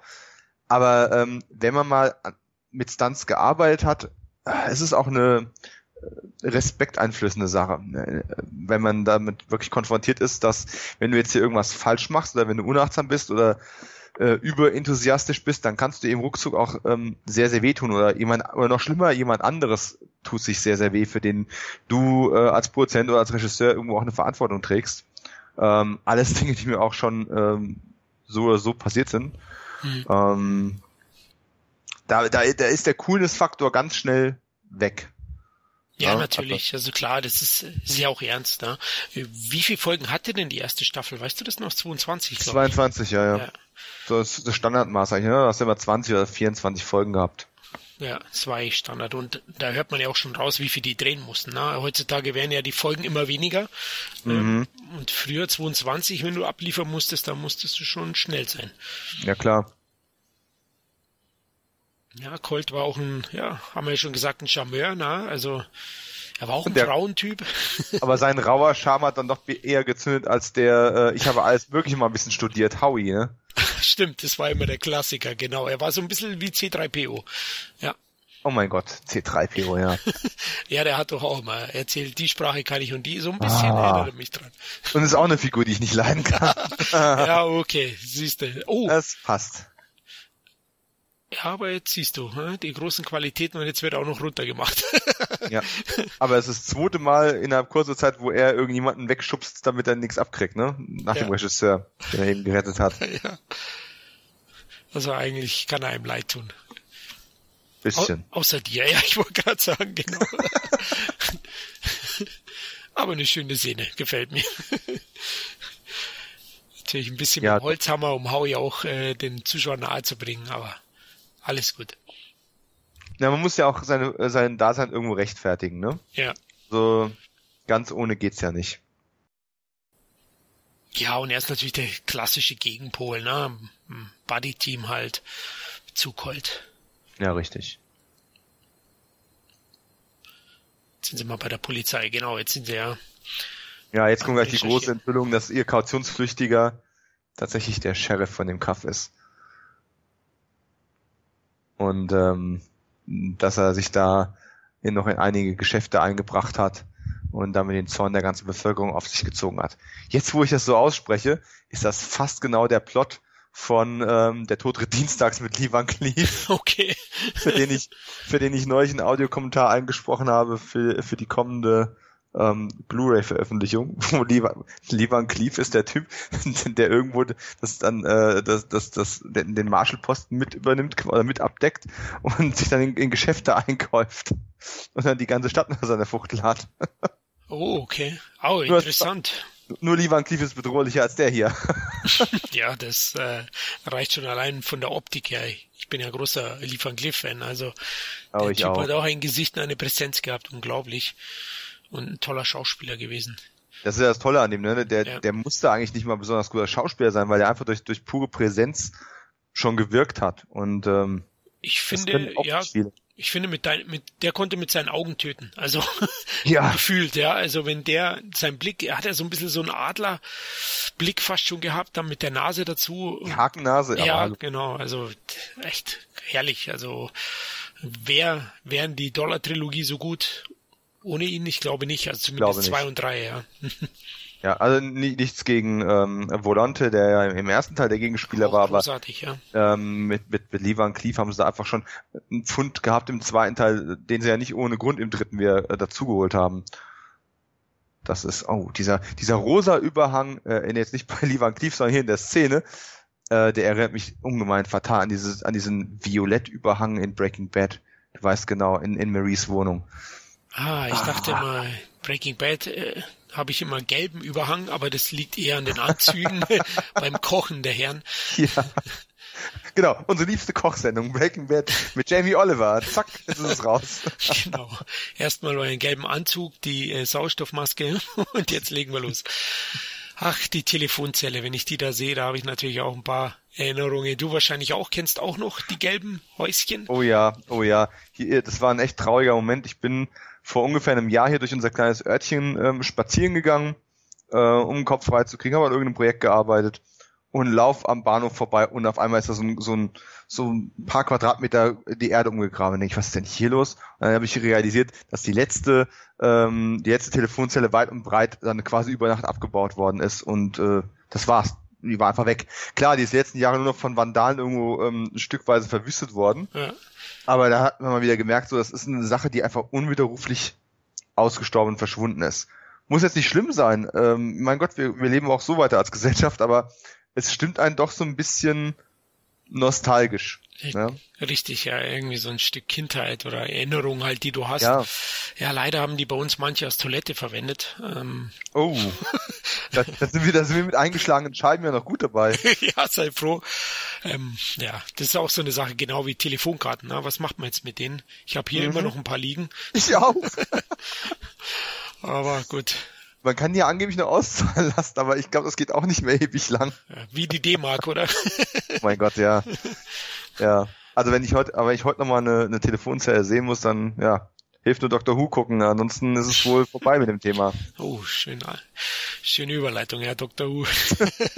Wobei es ist ja eigentlich eine, eine Polizeizelle, ne? Aber sind wir mal nicht kleinlich. Ja, es sieht zumindest ähnlich, ja. Ja, so ein bisschen was hat Colt auch immer noch von dem, vom ausgeschlitzten, äh, ausgeschlitzten, Das aufgeschlitzte Ohr. genau, vom ausgekochten Schlitzohr, ja. Ja, natürlich. Das, ich meine, hey, Autoverfolgungsjagden, das war ja damals auch ganz, ganz groß. Gab's da nicht auch so eine TV-Serie, die Dukes, gab's da nicht sogar eine TV-Serie auch? Die Dukes of Hazzard? Ja. Oder? Ja, Ja, die habe ich aber tatsächlich nie groß gesehen. Ich, vielleicht mal eine Folge oder zwei. Ich habe versucht, diesen Film zu sehen, den sie dann vor, oh Gott, das sind auch schon wieder zehn Jahre her wahrscheinlich, dieses, dieses Remake, was sie gedreht haben.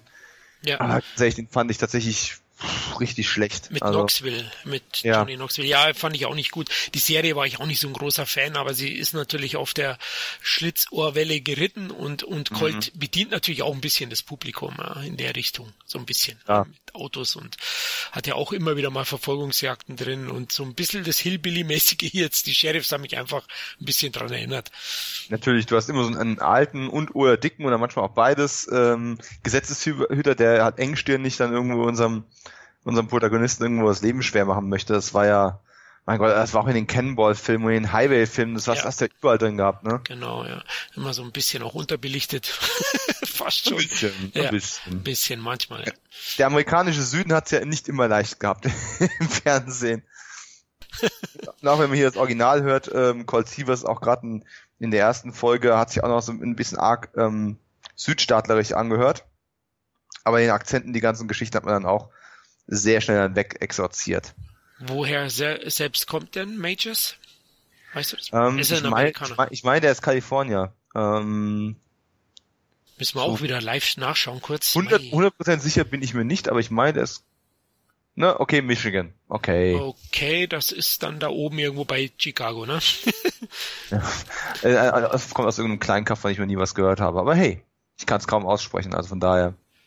Ähm, Majors hat ja sogar noch so ein bisschen eine kleine Kino-Karriere dank Colt auch so bekommen, ne? So ein kleines Revival. Ich kann mich, oder war das ein TV-Film, wo er so einen Katastrophenfilm gab's da?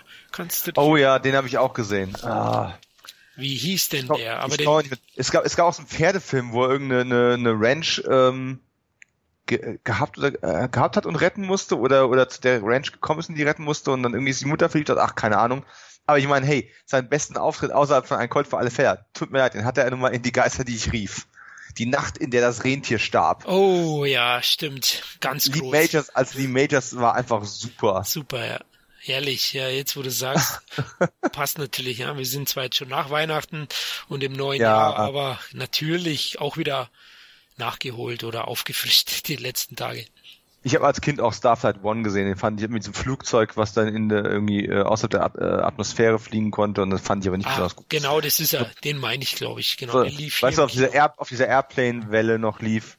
Ja. Ähm, war ich aber ehrlich gesagt nicht so ein großer Fan von. Ja. Das letzte Mal, wo ich ihn wirklich bewusst dann auch gesehen habe, war ähm, in einer Episode von, äh, ach Gott, wie ist die Serie? Ist auch so eine, so eine Bodyguard-Serie eigentlich gewesen. Äh, Human Target. Ähm, eine ah. relativ, relativ kurzlebige, aber relativ coole Action-Serie, so 2010, 2011 war die. Und, ähm, und dann der, der Haupt der Hauptcharakter Christopher Chance hat irgendwann immer Leute beschützt. Und am Ende der ersten Staffel, kleiner Spoiler, ähm, wer die Serie jetzt noch nicht gesehen hat, die schon längst abgesetzt ist, ähm, stellte sich dann heraus, dass ähm, Lee Majors eigentlich der Original Christopher Chance gewesen ist. Das ist auch wie so eine Art wie so eine Art Titel ist, den auch immer wieder Nachfolger dann übernehmen können, um quasi äh, für das Gute dann zu kämpfen.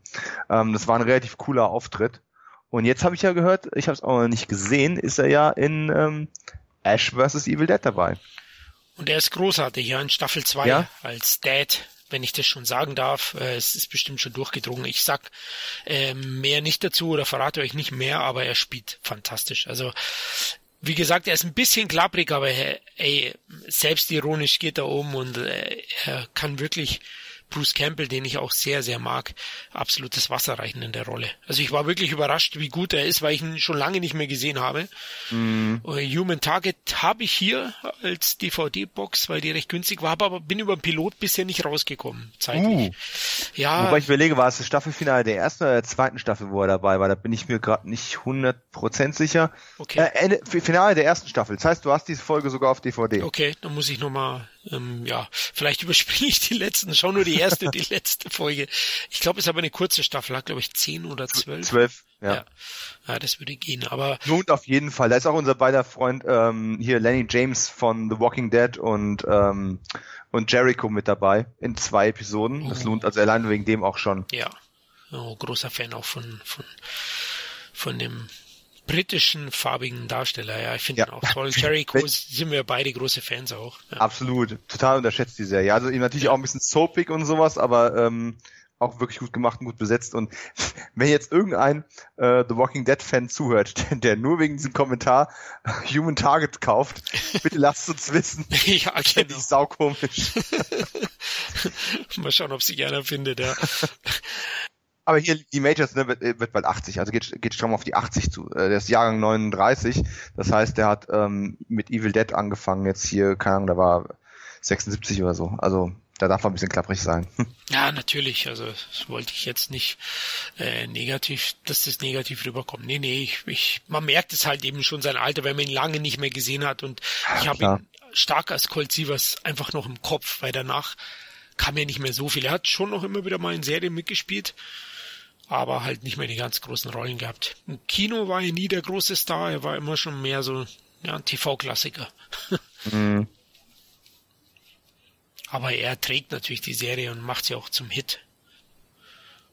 Damals, ich denke, war eine große Nummer. Wann war 6 Millionen Dollar Mann? Ich glaube 78. Mitte, Mitte, Mitte der 70er. 74 bis hm, irgendwie so ein Dreh. Ja, ich glaube bis 78 lief die und Genau, und dann hat er wahrscheinlich nach dem nächsten TV-Vehikel gesucht oder die Produzenten ihn gesucht und ja, 81 kam dann eben Colt.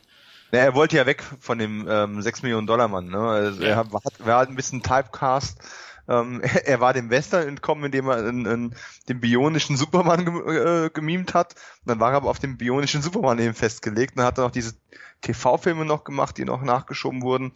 Ähm, aber davon halt irgendwo wegzukommen, war ihm natürlich auch ein Anliegen. Also, ja, herzlichen Glückwunsch, hat er erfolgreich geschafft und dafür wird er jetzt bis zum Ende der Tage halt eben Colt Sievers bleiben.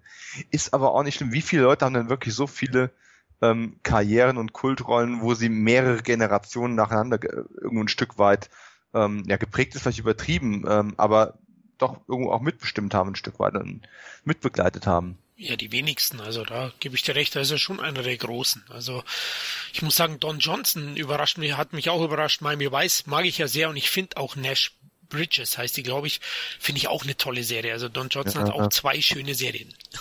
ja, ich sag mal, Nash Bridges fand ich immer ein bisschen arg oberflächlicher, okay. fand ich Miami Weiß cooler, aber nichtsdestoweniger hast du vollkommen recht, Don Johnson ist ein cooler Schauspieler.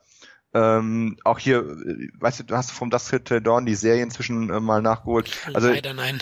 okay, in, in, der, in der ersten Staffel spielt er quasi die Sheriff-Rolle, die im Film ähm, äh, gleich am Anfang in diesem Liquor-Store ähm, dann ums Leben kommt. Und äh, hat er auch fantastisch gemacht. Und äh, ja, also Don Johnson sehe ich immer gerne, ob er dann als hier als Big Daddy in äh, Django Unchained, ne, auch ein cooler Auftritt.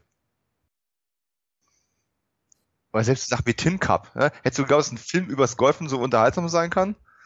Nee, also Tin Cup finde ich auch großartig. Ist auch ein Film, der nicht so bekannt ist, jetzt vor allem nicht in Deutschland. Ich glaube, in, ja. in, den USA ist er bekannter. Aber nee, also Don Johnson war ich auch ein großer Fan. Ich bin ja auch ein großer Miami Vice Fan und natürlich ist die Serie deutlich tiefer und äh, prägender als jetzt Nash Bridges, aber die hat mir auch ganz gut hm. gefallen. Aber Don Johnson, klar, die große Kinokarriere ist ihm leider ja auch verwehrt geblieben, ist auch mehr so im TV. Aber ich freue mich, dass er jetzt eben noch im Alter doch immer öfters gecastet wird. Ich glaube, Robert Rodriguez ist ein Fan von ihm, weil er setzt ihn schon öfters ein. Ja, ja. Also diese Rodriguez-Tarantino-Connection hat ihn ja, ja, jetzt ein paar Mal besetzt gehabt, gerade in letzter genau. Zeit. Und er hat auch wieder mehrere ähm, Serien ge äh, gemacht, wo er also wiederkehrende Rollen oder Hauptrollen in, in kurzlebigen Serien hatte. Ähm, da müsste jetzt halt immer wieder nochmal ein Hit dabei sein. Ähm, aber selbst, selbst wenn nicht, ähm, wenn man mal einen coolen Film aus der letzten Zeit mit ihm sehen möchte, so Cold in July zum Beispiel, äh, von 2014, äh, da, da waren hier Michael C. Hall, Sam Shepard, ähm, Don Johnson. So, das waren die drei Hauptrolle, Hauptrollen gewesen. Ähm, da kannst du nichts verkehrt machen. Hm. Ne? Ja, klingt gut. Also Don Johnson. Ist cooler Thriller. Ja, also ist jetzt auf meinem Zettel. Jetzt müssen wir irgendwie wieder zu Colt zurückkommen. Ach, der Synchronsprecher. Wer war denn der Synchronsprecher von, von Lee Majors bei der Colt Sievers? Fantastische, großartige Hans-Werner Bussinger. Oh. Den ich äh, unglaublich gern höre. Ähm, in, ach mein Gott, in äh, was auch immer der alles war, der hat ja alle möglichen ähm, bekannten ähm, Darsteller vertont. Und ähm, war, ich meine, war Terence Stamp gewesen. Und äh, auch äh, John Lisco, ne? Du, du als Stallone-Fan, ähm, Cliffhanger. Jo, ja, natürlich, also, klar. Also, also das ist klar, er hat natürlich auch Black Carrington gesprochen. Also auch, der hat eine unglaublich markante Stimme auch mein dann. Gott. Kennst du ihn von Denver Clan? Was kriegst du denn da? Oder oh. Quincy, also ja, also der hat wirklich ganz viele große Figuren gesprochen der früheren Zeit, also leider sehr verstorben. Ja, das ist ein bisschen ungünstiges Timing gewesen. Ich meine, ja. der ist halt nun mal dann tatsächlich auch gestorben, kurz nachdem, äh, du hast ja vorhin schon mal angesprochen, äh, die, ähm, die beiden Staffeln, die jetzt hier auf DVD veröffentlicht worden sind, sind ja neu synchronisiert worden, weil es eben auch mit der Synchro Probleme gab oder ähm, sagen wir mal so, das ZDF wollte einfach zu viel Geld dafür haben. Und zwar so viel Geld, dass eine, eine neue Synchronisation tatsächlich günstiger geworden ist, weil man ja zusätzlich auch das Problem mit den ähm, Musiklizenzrechten hatte. Und äh, da sind Hans-Werner Bussinger und auch äh, Thomas Denneberg, äh, Danneberg äh, nochmal ins Studio gegangen und haben ihre alten Rollen nochmal gesprochen und die anderen auch, also ja. die, die Damen ja ebenso. Und wenn man das jetzt hier so sich anschaut oder auch anhört, klar merkt man, dass die ein bisschen älter klingen, als es in der Serie sind, aber ich muss sagen, das ist immer noch sehr, sehr gut gemacht. Das ist immer noch sehr nah an dem Original Flair dran. Äh, ich weiß nicht, wie gut du die Original Dialoge noch im Hinterkopf hast. Ähm, ja, nicht wirklich so gut. Also mir ist jetzt nicht viel aufgefallen und ich äh, habe auch in der Fanszene jetzt nicht viel vernommen, dass, dass es zur Verärgerung geführt hätte, die neue Synchro. Also die wurde ja überall gelobt, oder? Ja, also dies, dies handwerklich ist die halt sehr, sehr gut. Ähm, sie korrigiert halt eine ganze Menge. Ne? Die, die Original-Synchro war schon ein Stück weit flapsiger. Ja, gut. Ähm, wie es halt damals eben so war. Richtig, ja. Und mit der Neusynchro hat man sich eben sehr viel Mühe gegeben, A, diesem Flair noch gerecht zu werden, aber B, halt auch tatsächlich die Originaldialoge besser zu treffen. Das führt zu einem seltsamen Effekt, wer noch ein paar von den Originalsprüchen im Hinterkopf hat, ähm, die waren, da war der Humor einfach anders. Es sind an anderer Stelle Witze und Sprüche drin als, als, als vorher und die, die da sind, klingen auch ein bisschen anders da. Ähm, aber es ist halt einfach, ich weiß nicht, ob es überhaupt noch ein anderes Beispiel gibt, wo sowas ähm, unternommen worden ist, dass man eine komplette Neusynchro gemacht hat, nur leider nicht von der ganzen Serie und da kommen wir ja wieder auf den Punkt zurück, den du eben leider angesprochen hast, ähm, oder den du Gott sei Dank angesprochen hast, aber der Schaden bedauerlich ist, ja. dass eben ähm, Bussinger dann leider ähm, gestorben ist, ähm, bevor jemand auf die Idee kommen konnte, ähm, ja, diese neue Synchro eben auch fertig zu machen. Das ist sehr schade. Sehr schade. Es gibt nur zwei Staffelboxen in einer tollen Aufmachung. Ich habe diese Erstauflage, also diese Digipacks. Mm. Und ist wirklich vorbildlich. Ich auch. Also, toll. Und es ist sehr schade, dass die Serie nicht vervollständigt wurde mit allen fünf Staffeln. Vielleicht nimmt sich ja Fernsehjubiläen oder irgendwer an. Ich weiß nicht, wie, wie weit bereit wäre, hm. Fox bereit wäre, die, die Serie weiterzugeben. Ja, die, die, das Problem ist einmal, A, die Lizenzrechte von, von Fox noch zu bekommen. Fox ist da sehr, ähm, äh, auch sehr vorsichtig im Umgang. Ähm, weil ja hier gerade Fernsehjuwelen angesprochen hat, ja Picket Fences auch rausgebracht, das ist ja auch eine Unterlizenz von, ähm, von Fox. Aber das ist tatsächlich in den letzten Jahren immer schwieriger geworden und dann eben die gar nicht so geringen Kosten der, der Synchro. Und jetzt, jetzt müsstest du eben wieder einen Ersatzsprecher finden. Das war das große Problem. Diese neue Synchro hat deswegen so viel Akzeptanz bekommen, weil eben die Originalsprecher das ja. nochmal gemacht haben. Wird halt auch immer schwerer. Und ähm, Bussinger, hier, du bist doch auch ein Fan von äh, Fringe gewesen, ne? Natürlich, na, natürlich. Walter, Walter Bishop. Also ah. um, eine, um eine Serie ähm, zu nennen, die noch nicht ganz so alt ist. Ähm, er war die erste Stimme von Walter Bishop. Ich glaube, in der letzten Staffel musste er dann auch ausgetauscht werden, weil tot. Oder in der vorletzten, ich weiß es gar nicht mehr genau. Und eben in Deadwood, ne, Cy Tolliver, oh, Powers. Ja, ja, ganz also groß. Also, ja. Ganz, ganz, ganz, ganz groß. Hier auch mal wieder von uns der Tipp. Leute, bitte schaut Deadwood an. Ja, eine, ein Riesending. Und es gibt schon wieder Gerüchte, dass HBO äh, eventuell noch ein paar Filmchen nachlegt. Aber die gibt's auch seit, seit die Serie abgesetzt wurde. Ja. Wird mit halt auch immer schwieriger, da noch alle ja. unter einen Hut zu bringen. Ähm, Powers zum Beispiel ist schon, ist schon tot. Und ähm, ja, ich meine, Leute wie Oliphant haben, gut, jetzt Justified ist auch rum inzwischen, aber äh, ja, es wird immer schwieriger. Deadwood eine tolle, tolle, tolle Western-Serie. Ähm, nicht so viele Kneipenschlägereien wie in Cold Sievers, aber wobei das hier eben mal kurz über die Handlung zu kommentieren, ähm, für die Leute, die das quasi auch tatsächlich mitgucken, äh, das war jetzt natürlich eine sehr relativ unsinnige Aktion. Ne? Sie haben diese diese Gestalten hier auf der auf der Straße mit einer äh, entliehenen Polizeiuniform aufgehalten und alles, was sie machen, ist den Wagen an eine Seilwinde dran zu hängen, ähm, damit, falls sie Colt überfahren wollen, äh, sie die ja am Haken haben ja, und was, wenn sie ausgestiegen wären, hätten einfach geschossen. Also, äh, ja, ein bisschen kurzsichtiger Plan. ach, ach so. Ähm, ja, die hatten nur Plan B. Scheiß auf Verstehe. Plan A. genau. Shoutout an unsere Freunde aus genau. der deutschen Martial Arts Szene. Ähm, sehr stunt-erfahrene Jungs. Ja, definitiv. Und bestimmt haben die auch Gold gesehen. Na, oder sind sie jünger wie wir? Egal.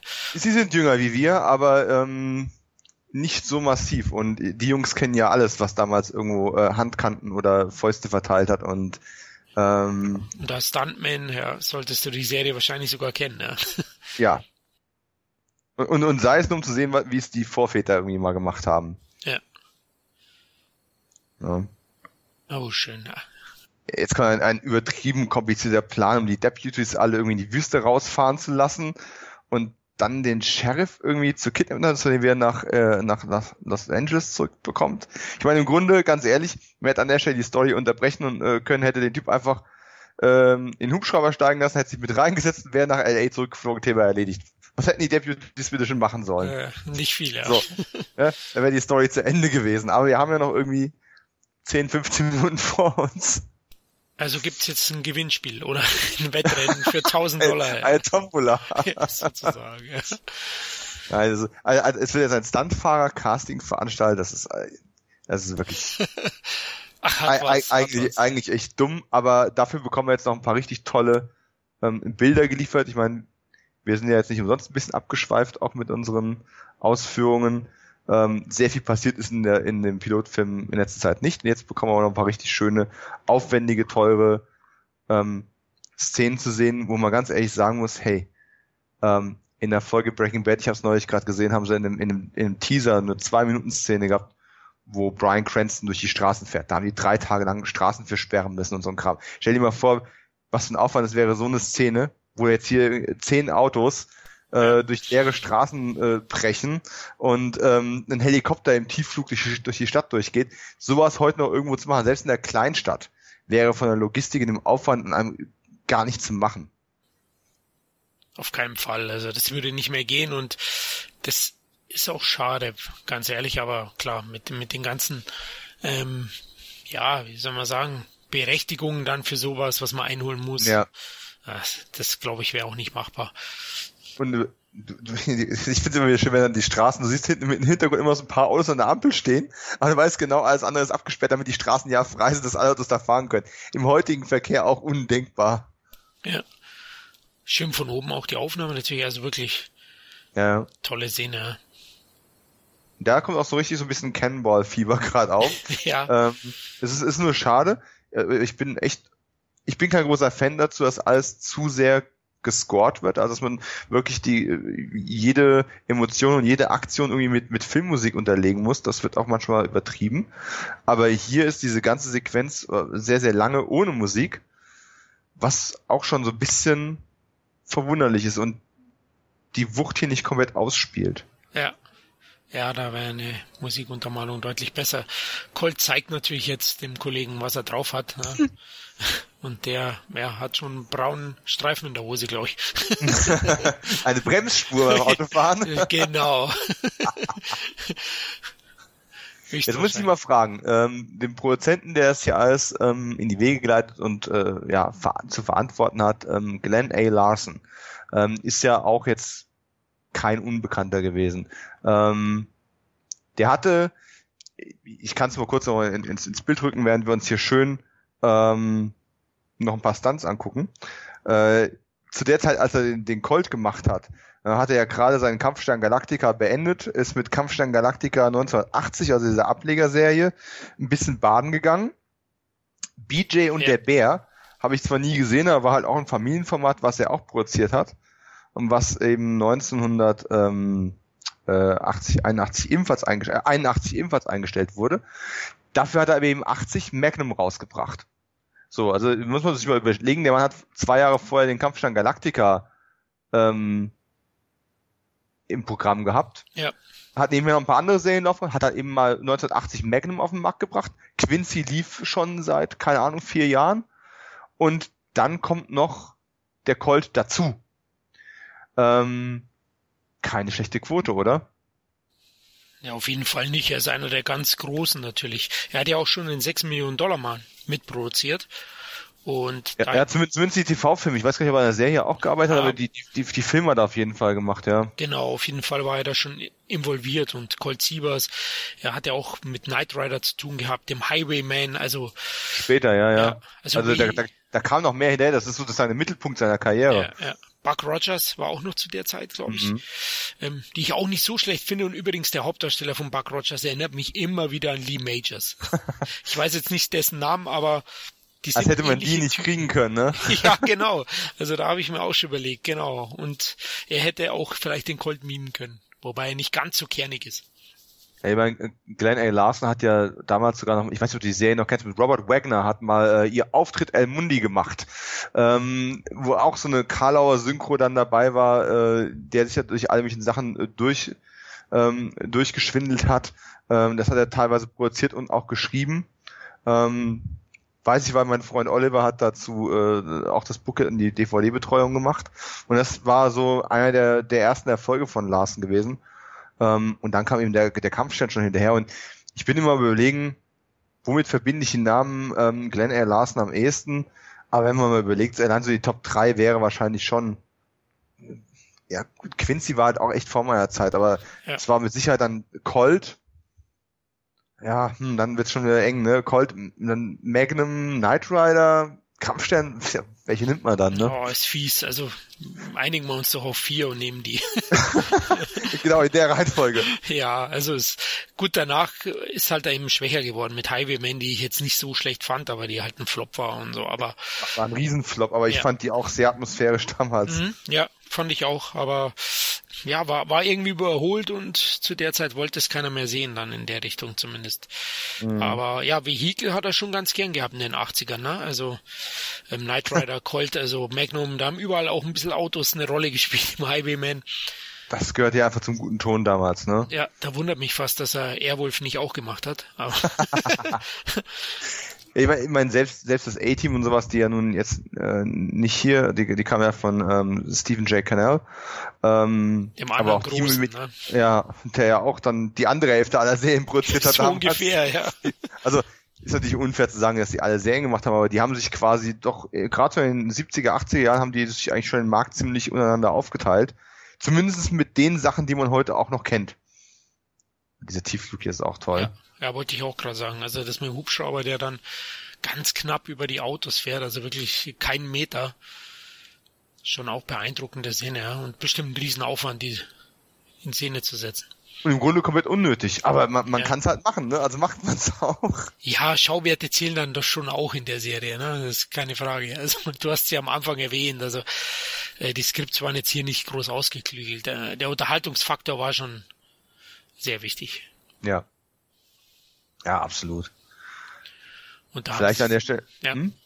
äh, vielleicht an der Stelle nochmal ganz kurz ein Wort, ähm, auch wenn es nicht wirklich wichtig ist äh, und keinen so groß interessiert, aber kurzes Shoutout zu dem Regisseur ähm, Russ Mayberry hieß der gute Mann, der hat auch den, beim 6 Millionen Dollar Mann schon gearbeitet und hat auch mit ähm, äh, Glenn A. Larson einen Sheriff in New York gemacht, eine andere recht erfolgreiche Serie, auch wenn die in Deutschland nicht so bekannt ist. Äh, das war so in früh mit 70ern und ähm, der gute Russ Mayberry hat auch danach noch ein bisschen gearbeitet, hat so Sachen gemacht wie in der Hitze der Nacht. Ähm, Jacob McCabe, äh, die ich nie groß gesehen habe. Magnum natürlich einige Folgen und eine Episode Raumschiff Enterprise das nächste Jahrhundert. So, unsere, unsere Hörer wären ja enttäuscht, wenn ich nicht irgendwo noch einen Star Trek Ansatz finden würde. Das stimmt und du schaffst es immer wieder. ja, erste Staffel, ne, die erste große Tascha Jahr Folge, ähm, sehr rassistische Episode eigentlich, aber ähm, ja, eine ein, ein, ein frühes hm, Highlight, möchte ich nicht sagen, aber eine bemerkenswerte Episode. Und ähm, dass das Ganze hier so gut aussieht, ähm, auch gerade für die TV-Verhältnisse, hat man dann eben auch der Kamera zu verdanken. Und äh, auch da hat äh, unser Produzent natürlich auf einen alten Bekannten gesetzt, den Nachnamen werde ich nie richtig rauskriegen. Frank äh, Bescoccia oder so ähnlich, der auch Sachen wie Buck Rogers eben gemacht hat und äh, hart dabei herzlich und ähm, Mike Hammer, ja, auch eine Serie, die ähm, äh, der, der Ninja-Meister mit Lee Van Cleef, also der war in den 80ern auch schwer unterwegs gewesen und hat dann einfach auch extrem viel Routine gehabt, um sowas auch einfangen zu können. Ja. Äh, die Musik, die Titelmusik oder, oder die Untermalung ist teilweise dann auch wieder von Larsen, ne? Der hat ja auch gern komponiert. Mm, als, zumindest als Komponist kreditiert ist aber sein Kumpel Stu Phillips.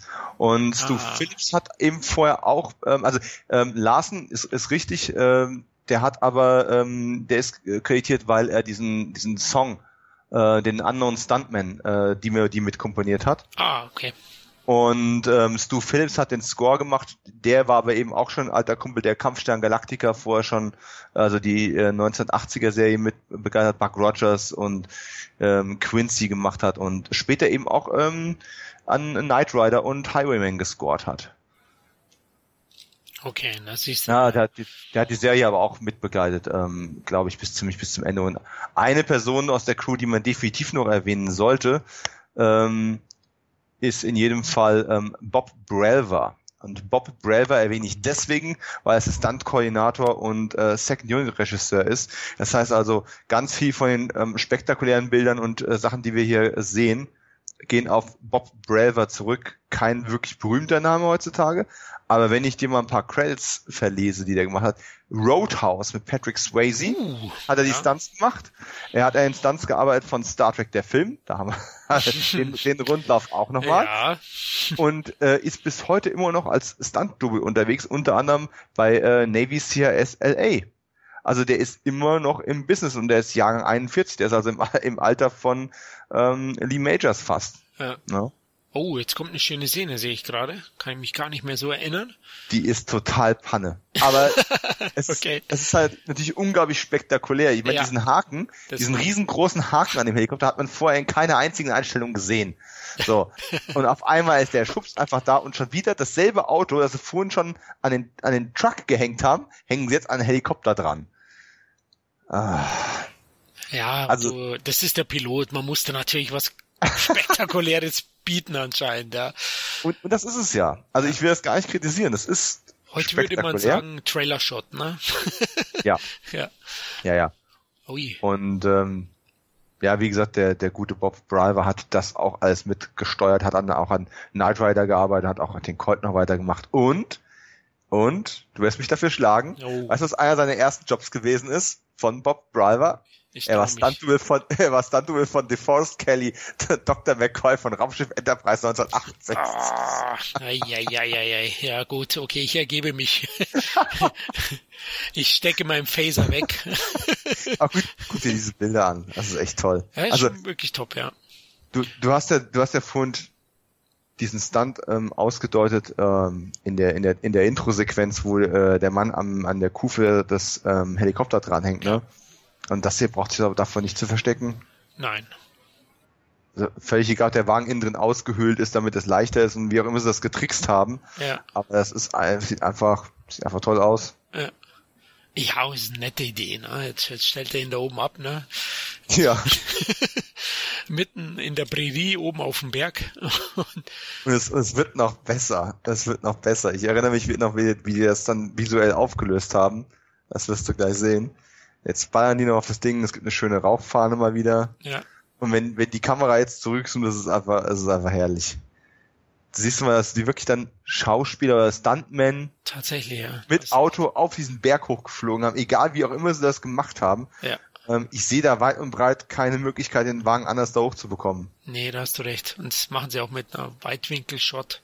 Ja, ich meine, da hinten, das ist, ja. das ist aber auch keine Straße, da kommst du auch nicht hoch. Nee, nee. Also wie auch, wie auch immer die das gemacht haben, ähm, herzlichen Glückwunsch. Und das ist auch noch mitten in einem ja, Fluss, ja. Äh, genau, eine Insel. Ich meine, es ist eigentlich hart, ne? Die Typen werden wahrscheinlich da oben verrecken.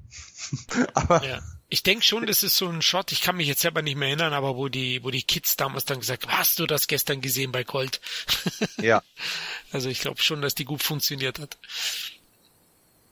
Ah, und das ist ja auch immer packend, ne? So ein Hubschrauber, der wo kurz vorm Explodieren ist, ja, oder der Tank wird leer und man muss jetzt irgendwo landen. Ne? Ist aber auch so ein Klassiker von damals. Ist ja. dem A-Team auch ständig passiert. Wann hast du das das letzte Mal gesehen? Also wo wird überhaupt noch mit dem Helikopter geflogen? Stimmt. Ja, wenn dann irgendwie Politiker, die irgendwo ankommen oder keine Ahnung, aber das letzte Mal, wo so ein Helikopter wirklich so eingesetzt worden ist, pff. Ja, habe ich jetzt äh, auch nicht im Kopf. Nee, da hast du recht das A-Team der Film, aber das zählt ja an der Stelle wohl kaum. Hm, ja, stimmt, die haben ja einen anderen, die haben ja auch ein Fahrzeug mitgenommen, ne? aber die haben noch Magneten verwendet. Ja. Den ich übrigens auch nicht so schlecht finde, wie er gemacht wird. Ganz ehrlich, ich hatte ihn am Anfang unglaublich kritisiert, vor allem wegen den CGI-Containern am Ende. Aber ähm, ich sag's gern immer wieder, mehr Culpa, ähm, je mehr ich äh, Joe Carnan äh, kennenlerne, durch Interviews, Podcasts und auch ähm, durch, durch Twitter und so weiter und so fort. Und je öfter ich den Film sehe, desto besser gefällt er mir. Ähm, der, der hat Probleme, der hat Schwächen, aber ähm, ja, der, der hat, ist eigentlich noch alte, alte Schule, bis zum Schluss halt. Ja. Und der, der Schluss versieht es halt ein bisschen. Ja, aber so im Casting oder so hat man wirklich viel richtig gemacht. Ich glaube, wir haben es ja sogar beim, beim Audioflick zum A-Team, glaube ich, irgendwie angesprochen. Wie siehst du die Möglichkeit für einen Colt für alle Fälle Kinofilm? Würde der funktionieren? Ja, es ist schwierig, wie ich vorhin schon gesagt habe. Ja, du wegen bist dem dann, würdest du dann wirklich äh, einen Stuntman nehmen oder wär's dann ein Martial Arts Performer oder Oh, auch wieder ein Ähm, schöner Stunt gerade, ja. hier, super, ne? Und laut, äh, laut Produzent Larsen äh, in der ganzen Serie mit den ganzen spektakulären Stunts nie einer verletzt worden. Oh, okay, das ist ja schön zu hören. Also, oh, Jetzt kommt ein blöder Spezialeffekt. ja, das hat man gerade Also- gesehen, ja. Aber es wäre doch auch zu teuer gewesen, ne? ja. Aber da ist Colt, oder Entschuldigung, Lee Majors sitzt da wirklich hinten. Das auf jeden Fall, ja. Ja. Und auch der, auch der andere Darsteller, ne? ja.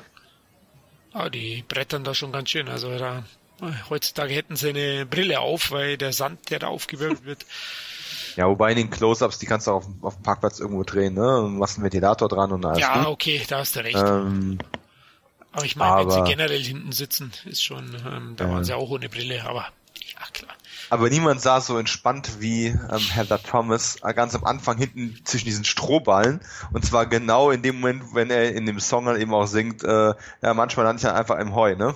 ähm, bei meinen Stunts. Und dann sitzt sie da hinten total relaxed drin. Das ist einfach auch so ein Postermotiv. Ähm, ja, das ist einfach herrlich. Ja, die Jodie, sie war schon in vielen ähm, ja, jungen Zimmern an der Wand gehangen. Mit Sicherheit. Ja. Wobei ich sie namentlich ja öfters mal verwechselt habe mit der anderen großen bekannten Dame Mit der 80er. andere. Weißt du, Heather Lockley hieß die, glaube ich. Äh, äh, Locklear? Ja. Ja, ja, ja. Oh. Die ja immer das Biest irgendwo gespielt hat. Ja. In Melrose Place und weiß der Geier wo überall. War aber auch so ein Jugendraum in den 80ern zumindest. Also ich. Locklear? Oh ja. Ja, natürlich. Aber eben wegen dem Vornamen, da habe ich mir immer ein bisschen schwer getan. So wirklich ähnlich gesehen haben sie sich jetzt nicht direkt. Mhm. Ähm, genau, aber die Haarfarbe ist zumindest ähnlich gewesen. ah, die schönen Weiten, ja. Der Wüste. Und dann Das ist, immer wieder Hubschrauberaufnahmen. Heute wären das natürlich Drohnen. ja. Und der Jeep wird auch wirklich sehr gut eingefangen, ja, dieser Pickup. ja da, da war GMC ja wohl auch sehr, sehr spendabel gewesen. Also sie haben im Laufe der Serie etliche von denen ähm, verschrottet. Und das ist aber halt einfach eine, eine hervorragende Werbung auch. So Aufnahmen von Los Angeles würdest du heute ohne, auch nicht mehr ohne weiteres hinbekommen, weil durch den ganzen Smog wird das echt schwierig. Ja, ja. Sieht zumindest anders aus. Und äh, Lee Majors war ein bisschen selbstironisch, ne? Der hat ja, ich glaube für Toyota war es, hat er nicht einen Werbespot gedreht vor ein paar Jahren. Ja. Ja. Und ja, da hat er sich Oh. selber Das, persifliert, ja. das tut mir jetzt weh hier. Äh, weißt du, so ein schöner Wagen, ähm, mit dem sie da gerade die Stuntprobe machen. Das ist, das, das tut mir weh. Wie leichtfertig diese Autos, die heutzutage ja Klassiker sind, Ja. damals einfach verschrottet worden sind am Stück hier. Ja, das stimmt, ja. Ist so ein bisschen aufgefallen, so ein bisschen hat schon Colt und, und auch Jody so einen Country-Look, ne, von der Kleidung her. Ja, ja, ja. Ja, also, obwohl in L.A. Aber, Also- aber auch das hast, aber auch das hast du doch damals irgendwo mit Amerika ähm, assoziiert. Du hast Ja, diese Holzfäller hinten sehen wollen, du hast Ja. die Cowboy-Boots und den, den, den Jeans-Look. Die Gürtelschnalle. Ach, ja gut, die Gürtelschalen waren vielleicht, ja, die wären heute ein bisschen too much, aber ich, ganz ehrlich, ansonsten könntest du mit sowas ja schon wieder retromäßig wieder punkten. ja, wahrscheinlich, ja. Und da geht der Wagen dahin. Oh. Ach, auch ein schönes Ding. Ach, die Wassermelonen. Weißt du, der Truck ist noch nicht groß geflogen in, in diesem Piloten, aber dafür dieses Prachtstück. Und Colt mit einer Verkleidung, ne? Seine, er wird ja öfters mal als Frau auftreten. Verkleidet. Ja. Das, äh, ja, bei einem Mann, der äh, in Sachen Brustbehaarung Tom Selleck äh, von Magnum Konkurrenz machen möchte, vielleicht keine gute Idee, aber hey, wir wollen nicht urteilen. Oh, und da ist auch Ja. ein Cameo. Die einmalige Farrah Fawcett. Und wer es nicht weiß, es steht direkt neben ihr am Trailer. Das Die war ihr- damals- ja, Die waren damals noch verheiratet, oder? ich glaube ja, also sie waren Ja. auf jeden Fall verheiratet, ich denke auch, ja. Ja, Lee Majors war schon gesegnet mit. Also er war ja auch ein gut aussehender Mann, das muss man auch ehrlich sagen. ja, ja. Also Heute ein bisschen zu Tode geliftet aus, finde ich. ja, leider, aber ich finde er ist auch der typische Amerikaner, so wie ich ihn mir früher vorgestellt habe. ne? Ja. Also, jetzt wird er natürlich auch dargestellt, aber er hat auch diesen Look. Ja. Er hat was Kantiges, er hat, er hat was, er, er hat halt noch was, Männliches. Das ist halt auch genau. was, wo man sagt, es ist ein Kerl. Heutzutage bräuchtest du dann eben einen ähm, Hugh Jackman im Wolverine-Modus, um, um das irgendwo damit irgendwo arbeiten zu können und der, das auf, die, auf demselben Level zu haben. Ah, hier, so, oh, sind wir schon bei Schlussmontage, ne? Und hier sehen wir nochmal die, die besten Stunts aus dem Piloten, die schöner in Boxen unten 24-mäßig nebeneinander gestellt ja, werden. Im Splitscreen, hey, okay. Ja, auch, auch schick.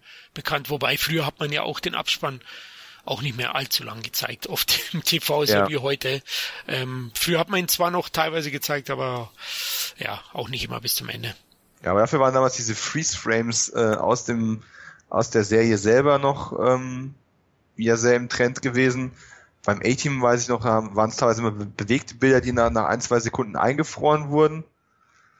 Ähm, eine sehr, sehr schicke Sache, die ich jetzt erst kürzlich entdeckt habe, weil ich die Serie früher nicht gesehen habe, war bei Stingray haben sie im Abspann äh, tatsächlich Produktionsfotos reingemacht. Also von den Dreharbeiten. Ah. Also auch das noch so ein Blick hinter die Kulissen auf eine ganz andere Art, als es jetzt der Colt für alle Fälle gemacht hat. Schöne Sache eigentlich, ja. Ja, hier ja. kann man eigentlich nochmal Revue passieren lassen. Die Serie, ja, klar. Mit den, ja. mit den ganzen Shots. Und schon ist so rum. Das, das ging ja dann doch irgendwie schnell. War jetzt auch überrascht, ja, ganz ehrlich, äh, hat mir Spaß gemacht mit dir. Also wirklich aus so eine kleine Reise in meine Jugend, Kindheit. Ach, du bist doch im Herzen immer noch jung. Ja, okay. so, den gebe ich dir jetzt. ja, ich, jetzt muss ich ganz berührt hier aufhören. Keine, Tränen. Wir haben gerade davon gesprochen, wie, wie cool machohaft die Jungs damals noch gewesen sind. Wir können jetzt nicht, nicht anfangen zu flennen. Stimmt. Wir haben auch ein bisschen vergessen bei den Stunts, glaube ich, das Wasser trinken. Aber besser für unsere Oh mein Blase. Gott. Ja, besser ist das. Aber ja, oh mein Gott, es ging jetzt wirklich so schnell vorbei. Es gab noch ungefähr zwei Millionen Sachen, die man hätte erwähnen können. Aber ähm, Vielleicht noch ganz kurz zum, zum Einleveln, das habe ich mir nämlich nochmal äh, in Vorbereitung des Podcasts äh, kurz belesen, weil wir das bei, ähm, beim A-Team auch gemacht haben. Das Jahr 1981 im Fernsehen. Ja, nicht ganz so spektakulär wie das, wie das A-Team-Jahr, finde ich zumindestens, aber zumindest mal interessant festzustellen, Serien, die 1981 beendet worden sind, also in dem Jahr, wo ähm, der Colt für alle Fälle eben angelaufen ist, ne, waren unter anderem die Muppet Show, mm. die Wardens okay. und drei Engel für Charlie. Eben haben wir einen Engel gesehen. Mhm. Ja. Ähm, die gute Farah, die Lee Majors ja noch in den Song mit eingebaut hat auch. Das war im ursprünglichen Songtext nämlich nicht mit drin. Wobei ich sagen muss, ich glaube, die Muppets Show ist die einzige Sendung, die ich tatsächlich als Kind dann auch gesehen habe. Ich habe die Waltons nie gesehen und drei Engel für Charlie nicht mehr als zwei, drei Folgen und die schlechten Filme mit Cameron Diaz. Also die Waltons habe ich tatsächlich irgendwie im Rewatch irgendwie auf Sat 1 da mal stückchenweise gesehen, also nie die komplette Serie, immer mal so einzelne Folgen. Also Gute Nacht, John Boy ist mir natürlich schon Begriff und den benutze ich auch ab und zu zum Spaß mit meiner Frau. Ne? Aber ich war immer mehr so der Typ, unsere kleine Farm habe ich lieber gemocht. Ah, du, die habe ich auch nicht, habe ah, ich auch nicht ausgehalten. Okay. Ähm, also ich war da kein Entweder-Oder-Kind, weil mir ging ein bisschen auf den Zeiger. Ähm, okay, alles klar. Aber vielleicht interessant noch zu sehen, was parallel zum Colt auf Sendung gegangen ist. Äh, ich habe ja gerade im Jahr davor war es schon Magnum gewesen aber im selben Jahr wie Colt waren Simon und Simon, die an den gegangen sind. Also noch eine relativ bekannte Actionserie, kann man ja wohl sagen. Und da gibt es sogar einige Parallelen zu Colt, ne? Weil ich glaube, da gibt's auch nur zwei Staffeln bisher in Deutschland auf DVD. Auch in tollen Boxen. Und zum Mondpreisen, wenn mich nicht alles täuscht. Ähm ich habe sie zum Glück hier, also damals gleich geholt, weil auch die waren tolle Digipacks. Ja, die sind mittlerweile richtig teuer. Also ich glaube, da kannst du bis zu 50 bis 100 Euro ausgeben. Ja, ist eigentlich ja. irre, oder? Leider auch nicht weiter, aber ich glaube, da gibt's acht Staffeln. Aber Simon Simon habe ich sehr, sehr gerne gesehen und war in Deutschland auch eine Vorabendserie. Welchen Simon fandst du besser? Also früher als Kind den Blonden, den Namen weiß ich jetzt nicht mehr genau, den. Ah, ich auch nicht mehr.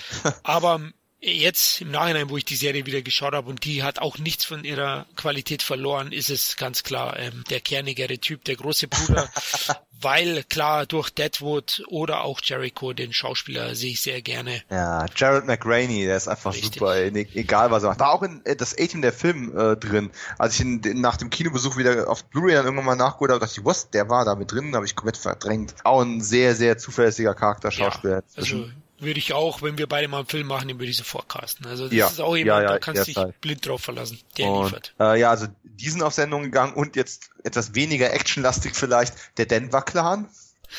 okay. Als Konkurrenz dazu natürlich noch Falcon Crest. Oh, kenne ich auch, ganz ehrlich, natürlich auch eine Vorabendserie und habe ich, liebe Hörer, habe ich tatsächlich gesehen. Mit meiner Mutter, ja, ähm, die Weinberge. Ja.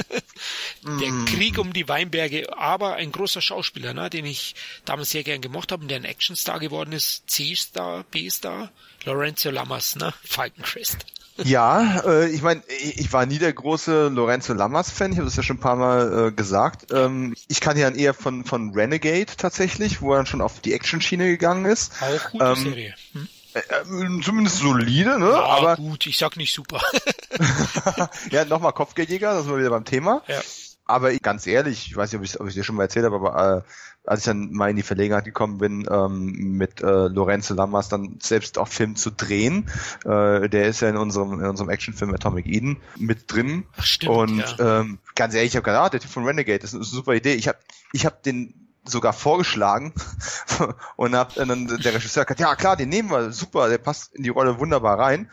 Und ich hätte aber nie gedacht, dass der tatsächlich so gut spielt. Also da, das war tatsächlich beeindruckend, wo du denkst, so, ja, der Typ von Falcon Crest, was ich nicht gesehen habe und Renegade, okay. was ich nur so lala fand, ja, was wird da jetzt wohl groß kommen?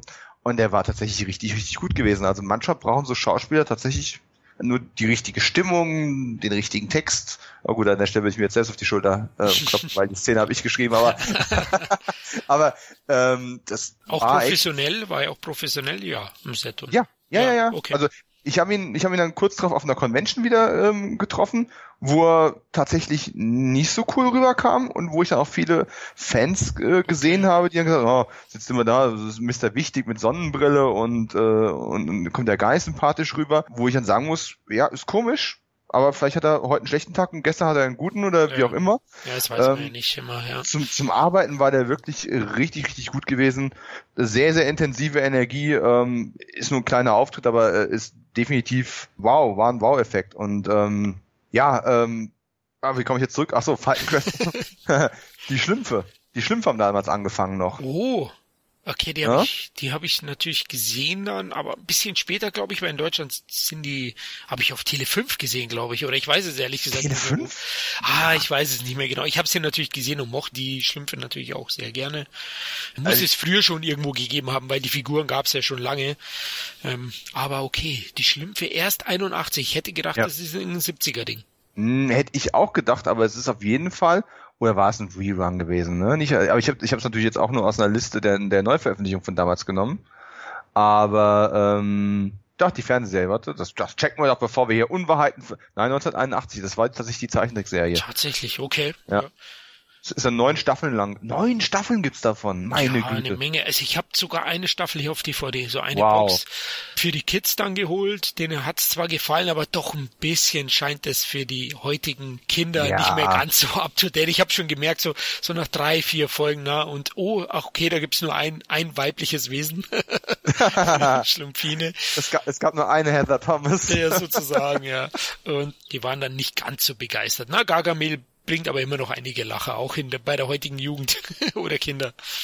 Ja, deswegen hätte ich aber mal wirklich Bock drauf, die Gummibärenbande von Disney wieder zu gucken mit, ähm, mit Ickzorn und äh, das da habe ich echt ah. Spaß dran gehabt als Kind. Also da bin ich eben die paar Jahre älter wie du. Ich, ich kenne die zwar so ganz grob, aber ich habe die nicht wirklich gesehen, wenn dann nur so einzelne Episoden. Also da bin ich richtig überrascht. Aber gut, okay. Ein paar Unterschiede muss es ja geben. Ja, ja gut, jeder hat seine Favoriten dann auch irgendwie. Ja? Also. Ähm, man muss ja dazu sagen, so erfolgreich Colt ja auch gewesen ist, war ja ein bisschen ein Popkulturphänomen auch gewesen für eine, für eine gewisse Zeit. So viele Serien hat es ja dann doch nicht gegeben äh, im, im, im Fahrwasser oder auch Filme, die das ähm, dieses Behind-the-Scenes-Thema so ein bisschen aufgegriffen haben, oder? Ich hätte ja eigentlich denken können, dass dann andere da auch noch drauf springen und dann, ja, keine Ahnung. Ist halt die Frage, was nimmt man dann, ne? Den Chefbeleuchter wird man wahrscheinlich keine Action-Serie draus machen können. Aber ein Beispiel gibt's noch. Hast du FX gesehen? Ich kenne die zwei Kinofilme, die Serie nicht. Äh, den ersten Kinofilm fand ich damals fantastisch. Also wo ich den das erste Mal gesehen habe, hat mir der auch richtig gut gefallen. Bei mir hat umgekehrt angefangen. Ich habe die Serie, die kam ja auch ah. so Mitte der 90er raus. Ja, ziemlich spät eigentlich zum Film. Also der erste ist ja, von 86 oder 85. Äh, und ich habe die Filme gar nicht gekannt. Ich wusste nur, dass, dass die existieren, aber ich habe die nie gesehen. Also ich habe die, hab die Serie geschaut, die ging ja auch nur zwei Staffeln. Und im Endeffekt hat man ja einen ähnlichen Ansatz ja gehabt. Ne? Man hat halt einen ähm, Special Effects Fachmann gehabt, der dann eben auch mit einem Kumpel bei der Polizei zusammengearbeitet hat, um dann eben Verbrecher zu überführen. Ich habe den Film tatsächlich, oder die Filme tatsächlich erst später gesehen, aber fand die auch relativ gut, aber so viel mehr Beispiele in der Art würden mir jetzt auch gar nicht einfallen. Also wo das auch wirklich ein, ein Hauptfokus der Story ist. Ja, es gibt natürlich noch andere Formate, ähm, die sich über Produktionen oder, oder Machtspielchen in, äh, bei TV-Sendern und sowas drehen ähm, oder Comedy-Formate. Aber jetzt so in der Art wüsste ich sonst nicht, eigentlich gar nichts, oder? Nee, wüsste ich eigentlich auch nicht. FX hat natürlich auch ein tolles äh, Hauptdarsteller-Duo gehabt, ne, für uns. Die, die Filme? Oh ja. Die Filme natürlich, klar, ja. Dennehy ja. von First Blood und, und Brown natürlich. Ja. Brian, Brian Dennehy bin ich sowieso ein Riesenfan von. Also der Mann kann eigentlich nichts falsch machen. Ne? Nein, nein, es ist auch ein Top-Mann. Ich überlege nur, wenn sie das heute neu auflegen würden, was würden die FX-Leute, die würden nur noch vom Computer hocken. Ne? Also. ja gut, Practical Effects haben ja auch äh, so eine gewisse Renaissance wieder. Ja. Äh, es ist ja ähnlich wie mit dem Stuntgewerbe. Man kann heute alles mögliche digital tricksen, aber kleine Produktionen haben dann teilweise das Budget gar nicht, um das zu tun. Und dann gibt es eben so Leute wie, ähm, wie die Jungs von Plan B. Oder dann gibt's eben Leute wie, äh, wie Mike Möller, mit dem ich ja ein paar Mal zu tun hatte und ein paar Mal arbeiten konnte und, und seine ganzen Stunt-Teams. Da gibt's eben so Jungs, die das dann tatsächlich einfach drauf haben und die sich dann, die bereit sind, ihren Hals natürlich alles safe irgendwo zu riskieren. Und dann macht man das gerne auch so, weil dafür gibt's eben auch ein Liebhabermarkt. Und die Fans meckern, wenn es CGI-Einschüsse in Actionfilmen gibt, ne, weil die Produktionen sich gar nicht mehr leisten können, irgendwie sieben Garnituren vorzuhalten, falls du mehrere Takes machen musst. äh, und umso mehr, wenn dann eben Filme gefeiert wurde, dann echte Einschüsse, also echte Einschüsse, mhm, genau, wir erschießen einfach die Statisten. Also, wo du halt dann tatsächlich mit Blutbeuteln und Sprengkapseln eben arbeitest. Ja, was immer noch einfach besser aussieht. Das muss man einfach so sagen. Es sieht einfach besser aus. Ja. Und es ist, aber es ist halt, man merkt auch, was es für ein Zeit- und Geldfresser ja, einfach klar, ist. Und äh, ich habe ich hab beide Fälle schon gehabt. In dem vorhin erwähnten Atomic Eden, der Regisseur hat großen Wert drauf gelegt, dass, ich weiß, es ist ein Film, der auch viel Retro-Vibrations mitbringt da hat es einfach total gepasst, dass man dann eben auch wirklich diese Blutpakete platziert hat und ein paar Sprengkapseln an Schauspielern montiert hat. Ähm, allen, allen geht es gut. Von ein paar habe ich nicht mehr viel gehört, aber äh, angeblich sind alle gut vom Set gekommen. Und ähm, bei meinem eigenen Film, da war es von Anfang an klar, wir haben hier ähm, Körpertreffer, wir haben einfach nicht die Zeit und nicht, nicht die finanziellen Mittel um da eben auf Klamotten-Double oder irgendwie ähnlich zurückzugreifen. Da war klar, wir werden diese, diese Körpertreffer mit CG machen müssen. Ja? Aber es ist natürlich auch eine Frage der Gewicht. In einem, in einem Actionfilm hast du halt eben hunderte von Einschüssen und in einem Thriller hast du halt naja, vielleicht ein halbes Dutzend. Das ist wieder was anderes. Nee, verstehe ich natürlich auch. Man muss den Kostenfaktor dann auch mit einrechnen, keine Frage. Aber wenn du mich so als Action-Fan fragst, und das bist du ja auch, dann wirst ja, du natürlich immer sagen, du möchtest lieber die Beutel. Aber durch das, dass du einfach Filmemacher bist, erfahre ich natürlich dadurch auch, dass das ein, ein großer Aufwand ist auch. Ja? Und das muss man dann auch sehen. Ja, vor allem, vor allem auch ein zeitlicher, ne? Ja, also genau. das ist also das alles vorzubereiten und, und halt, wie gesagt, safe auch zu machen, ähm, das nimmt eben auch unglaublich viel Zeit in Anspruch. Und egal äh, wie sorgfältig du planst, und das noch vielleicht zum Abschluss persönliche Erfahrung mit Stunts, ich bin mal für einen kleinen Stunt mit eingesprungen und äh, Weißt du, es, es hätte nicht viel schief gehen können, es hat super Spaß gemacht, aber dann, dann kommt eben äh, mangelnde Erfahrung und dann bin ich auch ganz ehrlich und dann äh, ist man zu überenthusiastisch und ich habe eben einen Take selbst mehr verlangt, als notwendig gewesen wäre. Der vorherige wäre schon gut gewesen und bei dem einen mehr, den ich unbedingt noch machen wollte, weil ich dachte, ich bräuchte den noch, ja. ähm, habe ich mich dann selbst quasi ausgenockt. Äh, also Kopf gegen Stein, das war einfach keine gute Kombination. Okay. So, Dinge können dann einfach eben passieren und das ist das sind eben Sachen, wo man einfach unglaublich aufpassen muss und wo ich sage, immer großen Respekt vor den Jungs, die sowas sorgfältig planen, die sowas ähm, monatelang ähm, austüfteln und dafür sorgen, dass da eben einfach nichts nichts schief geht und ja. ähm, ja auch großen Respekt dafür. Also klar, ich, ich würde es wahrscheinlich auch nicht machen, ganz ehrlich. Also ich hätte, glaube ich, gar nicht die körperlichen Voraussetzungen. Man muss es mal gemacht haben, Florian. Ja, ja haben wir ja jetzt gerade. Wir haben ja gesagt, ich bin hier schon während der Aufnahme ja. ein bisschen durchs Zimmer gehüpft. ein Purzelbaum vor, vorwärts, einer nach vorwärts, genau. Ja, den, den sollte keiner gesehen haben. ich soll sagen, irgendwann kommen die Kinder rein und sagen, Mami, was macht Papi da? Genau, ja. Keine Ahnung. Die müssen mich von hinten noch anschubsen, dass ich rüberkomme über diesen Schwerpunkt. Immer wenn er Wasser trinkt. ja, genau. Oh mein Gott. Ja. ja, abschließende Gedanken zum Fall Guy, zu Colt Sievers. Also wirklich einer meiner absoluten Lieblingsserien und für mich eine ganz wichtige Serie in meinem Leben, meiner Filmliebe sozusagen oder Serienliebe. Ja, mit der bin ich dann nochmal näher dem Film gekommen. Ich meine, der Auslöser für meine Filmliebe war Star Wars. Das werden wahrscheinlich sehr, sehr viele aus meiner Generation auch sagen. Und dann, um weiter tiefer reinzugehen, war schon Colt Sievers auch ein wichtiger Faktor, weil er mir eben das Stuntman-Business und das Filmbusiness ein bisschen, wenn auch oberflächlich näher gebracht hat. Und die Serie macht unglaublich Spaß. Ich bin großer Lee Majors-Fan und äh, die hat einfach einen Charme. Die ist natürlich in einer gewissen Weise naiv, aber sie ist hm. gut gemacht und ist kurzweilige Unterhaltung, die ich mir heutzutage öfters wünschen würde. Ja, unterschreibe ich so. Äh, Gerade den letzten Punkt, ich, ich habe es, glaube ich, in einem anderen Podcast schon mal erwähnt. Ähm, was haben wir uns in, in, den 80ern vielleicht noch nicht, da haben wir nicht so viel drüber nachgedacht, aber spätestens in den 90ern hat man sich halt immer gefreut, wenn es mal irgendwo eine Story gab, sei es bei Akte X oder wo auch immer, die mal über mehr als eine Episode hinausging. Und, oh mein Gott, da wird ein roter Faden gesponnen und, und wir sehen, wie sich etwas weiterentwickelt und nicht immer alles auf den Status quo zurückgesetzt wird. Und heutzutage ja. gibt es ja nur noch Serien, die äh, ihre roten Fäden zu Tode trampeln und auswalzen, wo man sich echt mal wieder wünscht, dass die mal irgendwo, ja, wie sagt man so schön, in die Pushen kommen und äh, einfach mal Story erzählen, abhaken, weitermachen. Dankeschön. Und ähm, ja, das ist ähm, sicherlich noch so eine Sendung aus der alten Zeit. Und wenn ich dich richtig verstehe, ähm, war für dich wer der Kopfgeldjäger noch die Sprüche des, des, so das Zugmittel oder Heather Thomas, sondern tatsächlich eher so dieses, das, das Stuntman-Metier. Ja, Heather Thomas, hm, ja, das Stuntman-Metier. nein, nein, das Stuntman-Metier, aber klar, der, der Kopfgeldjäger war auch cool, aber nee, nee, das Wichtigste war das Filmset, ja, oder das Stuntman-Business. Mm, ja, ist doch schön. Es, es, es, hat die Serie halt auch ein bisschen abgesetzt von gerade eben ne, Simon, Simon, äh, Magnum, genau, A-Team genau. und so weiter und so fort. Im Endeffekt wenn du so willst, haben sie ja eine Metaebene gehabt, lange bevor man Metaebenen überhaupt gehabt hat. genau. Ich, ich erinnere mich sogar, irgendwo sind noch, sind noch ein paar Anspielungen auch auf seine Zeit als 6 Millionen Dollar Mann drin gewesen und solche Sprüche, wo man sagen muss, ja, da ist, äh, und, und selbst auch Farrah Fawcett, äh, dieser Gastauftritt, wenn man sich in Ruhe nochmal die Dialoge gibt, die machen so für sich gesehen kaum Sinn, wenn man nicht weiß, dass die beiden äh, miteinander verheiratet waren.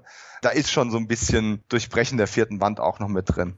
Genau, und äh, das wird gerne mal übersehen, aber es war eben der Hauptgrund dafür, denn äh, du hast es ja auch schon erwähnt, sei es Kopfgeldjäger oder Detektiv, im Endeffekt war das alles dann austauschbar und ziemlich ähnlich oft in den 80ern, deswegen war das nicht der Hauptgrund für Kolzibers. Ja, ja wäre schön, wenn jetzt die anderen Staffeln auch noch äh, auf DVD rauskommen würden. Wahrscheinlich können wir uns das aber hm, in die Haare schmieren. Und ähm, aber ich bin froh, ich habe dieselben zwei Editionen ja auch gekauft, ich habe die auch noch im, im Digipack bekommen, äh, bin da sehr, sehr happy mit und wie gesagt, die neue Synchro finde ich auch absolut gelungen und äh, ja, steht neben meiner A-Team-Sammlung, die natürlich glücklicherweise vollständig ist. Und ja, wenn jetzt noch so ein paar Sachen rauskommen, die noch fehlen aus der guten alten Zeit, so die Fälle des Harry Fox, ja, da ich noch richtig Bock drauf. Hm, ja, ähm, mochte ich auch sehr, sehr gerne. Ewig nicht gesehen, weil die wird ja auch kaum mehr versendet. Ja, fast gar nicht, ne? Eigentlich nicht, ja, genau. Ist auch eine sehr kurzlebige Serie gewesen. Aber wenn, wenn die jetzt noch rauskommen würde und wenn sich Warner noch erbarmen würde, Spencer rauszubringen, mhm, ähm, ja. dann wäre ich so im, im 80er Jahre Himmel. Aber hey. Da will ich aber Hawk auch gleich dazu, ne? Ja, der Ableger war aber nicht so, also ich meine, Hawk war cool, aber ja. die Hawk-Ablegerserie habe ich nicht so gut in Erinnerung. Also als, ah. als nicht so gut. Das ist so. Ja, Spencer ist schon besser, natürlich und vor allem die ja. beiden zusammen, aber ja, ich, die würde ich mir dazu kaufen. Also ich fand den Typen halt schon richtig cool. Der, der war so cool wie BA in ja. äh, im ja, ja, das waren noch, so noch cooler. Und auch diese Sprüche. Ja. Jetzt, es, es gibt sogar auf, auf YouTube irgendwo so einen Clip mit ein paar von den, von den deutschen Sprüchen so, ne? Und, äh, keine Ahnung, wenn da irgendwie be bewaffnete ähm, Gangster durch das Krankenhaus rennen und er mit er dann hinterher und irgendeine Frau sagt, ah, Vorsicht, die Männer haben Waffen. Ja, die sind aber nicht so groß wie meine. also, und so Sprüche sind halt die ganze Zeit und das ist einfach herrlich. Und ich, ähm, ich bin ja auch bekennender Leser von äh, den Spencer-Romanen seit einiger Zeit. Ah. Der Autor ist ja leider auch schon verstorben, aber diese Bücher, hey, das sind so 220 Seiten oder sowas und die lesen sich, die lesen sich weg wie ein Comicheftchen. Also das, das, ist der Wahnsinn. Das ist genauso lakonisch, genauso auf den Punkt, genauso trockener Witz äh, und bringt dieses 80er-Feeling komplett wieder zurück. Du siehst quasi eine richtige Serie vor dir ablaufen. Kann ich nur sehr empfehlen, auch wenn es mit Colt jetzt eigentlich gar nichts zu tun hat. Aber ich setze jetzt einfach mal voraus, alle Colt-Fans, die das hier hören, sind sowieso auch Retro 80er Jahre Serien-Fans und ähm, dann haben es die richtigen gehört an der Stelle. Ja, ich gehe mal davon aus, also zumindest den Namen Spencer wird man schon mal gehört haben. Und wenn es Bud Spencer war. ja, ist ein bisschen anders davor gegangen. Natürlich, klar. Jack Clementi war auch, glaube ich, schon frühe 90er, ne? Ja, Bud ja. Spencer als Privatdetektiv. Das oh stimmt, ja, der war frühe 90er. Aber Spencer-Darsteller Robert Urich wenn ich Mhm. das richtig ausspreche. Las Vegas habe ich übrigens hier auf DVD, ne? Ich auch, aber zumindest ein oder zwei Staffeln. Ich weiß nicht, Ja, ich's- ich glaube zwei. Ich glaube, weiß gar nicht, ob es da auch mehr gibt. Weiß ich jetzt gar nicht. Aber die fand ich auch ganz gut. Ich finde Spencer deutlich besser und würde mir auch Ja. wünschen, dass die rauskommt. Aber gut, das Leben ist kein Wunschkonzert. Es wäre aber schön, wenn es so wäre. Und hey, man weiß nie, wer zuhört. Und wenn irgendwann, weißt du, lass uns mal spinnen, wenn irgendwann Turbine das hier hört und uns auf Patreon unterstützt und dann die Boxen rausbringt. Man, man weiß es nicht, ne? Oh, das wirkt sehr konstruiert. Aber ich würde es mir wünschen. Ich, ich, ich habe neulich mit einem mit einem äh, Labelchef, der hier mal ungenannt bleiben soll, darüber gesprochen und da kam das Thema die des Harry Fox auf den Tisch. Uh, So, okay. das ist nichts Konkretes, das ist nicht mal irgendwas, irgendwas auch eine andersweise spruchreifes, aber ähm, Die Möglichkeit besteht. Ich, ich war derjenige, der dann, der dann gesagt hat, also Leute, das ist eine super Serie und äh, jeder, der noch sich grob an die 80er erinnert, an diese zwei Staffeln, der, der wird mir zustimmen, dass es einfach super war. Auch eine Vorabendserie gewesen, glaube ich, ja. Ja, Ja, ZDF ja, ja. oder so. Ja, ja, die ist top. Also echt ewig auch nicht gesehen. Das wäre so ein richtiger Seit, kleiner seit Schatz. damals nicht. Ja. Seit damals nicht. Ja? Also es gibt ja noch so ein paar Schätze zu heben und äh, wir werden über so viele wie möglich davon sicherlich auch sprechen. Ähm, wir sind ja keine Retro-Nerds, ob das dann jetzt eben Patreon äh, exklusiv ist oder mal in der regulären Episode mal sehen. Und ähm, ja, mein Gott, das ging so schnell vorbei. Ich will gar nicht, dass es aufhört, aber ich glaube, wir sind durch. Ja, würde ich auch sagen. Also der Stunt ist beendet, erfolgreich. Wir beide leben noch. Ja, hat riesig Spaß gemacht, Dominik. Ja, definitiv. Ähm, diese Zeitreisen sind halt doch sehr von Nostalgie auch irgendwo ähm, begleitet und mein Gott, machen, machen wir morgen das nächste. Oder vielleicht nächstes Jahr. Oder so. Kann auch sein. Ähm, ist ja auch schön, dass wir, wir sehen ja immer wieder auch an den Hörerzahlen, dass diese Audiokommentare generell, also diese Zeitreisen sehr, sehr gut ankommen. Mit Ja. überraschend am besten bei einigen. Und ja, deswegen werden wir das auch weitermachen, natürlich, immer wieder mal.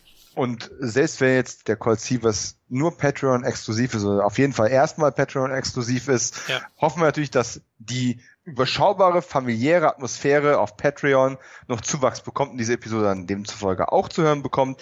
Ähm, euch Zuhörern möchte ich an der Stelle sehr herzlich danken, dass ihr mit uns durchgehalten habt, dass es euch interessiert, dass ihr hier seid, dass wir euch diese Unterstützung von Patreon äh, über Patreon wert sind. Wir lieben euch alle einzeln dafür.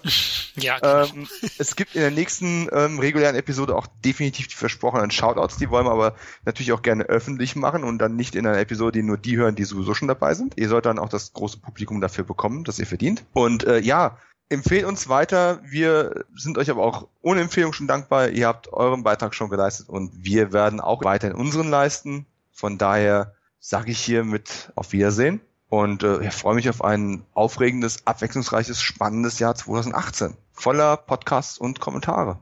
Ja, da kann ich eigentlich nichts mehr hinzufügen. Ähm, ja, ich danke euch auch für die Unterstützung und ich freue mich auch riesig mit meinen Freunden, Kollegen, Kumpels 2018 anzugehen, mir weiter im Podcast und euch damit zu beglücken. Und ja, macht's gut, wir hören uns. Ciao. Sin Entertainment Talk, Podcast des Entertainment Blogs.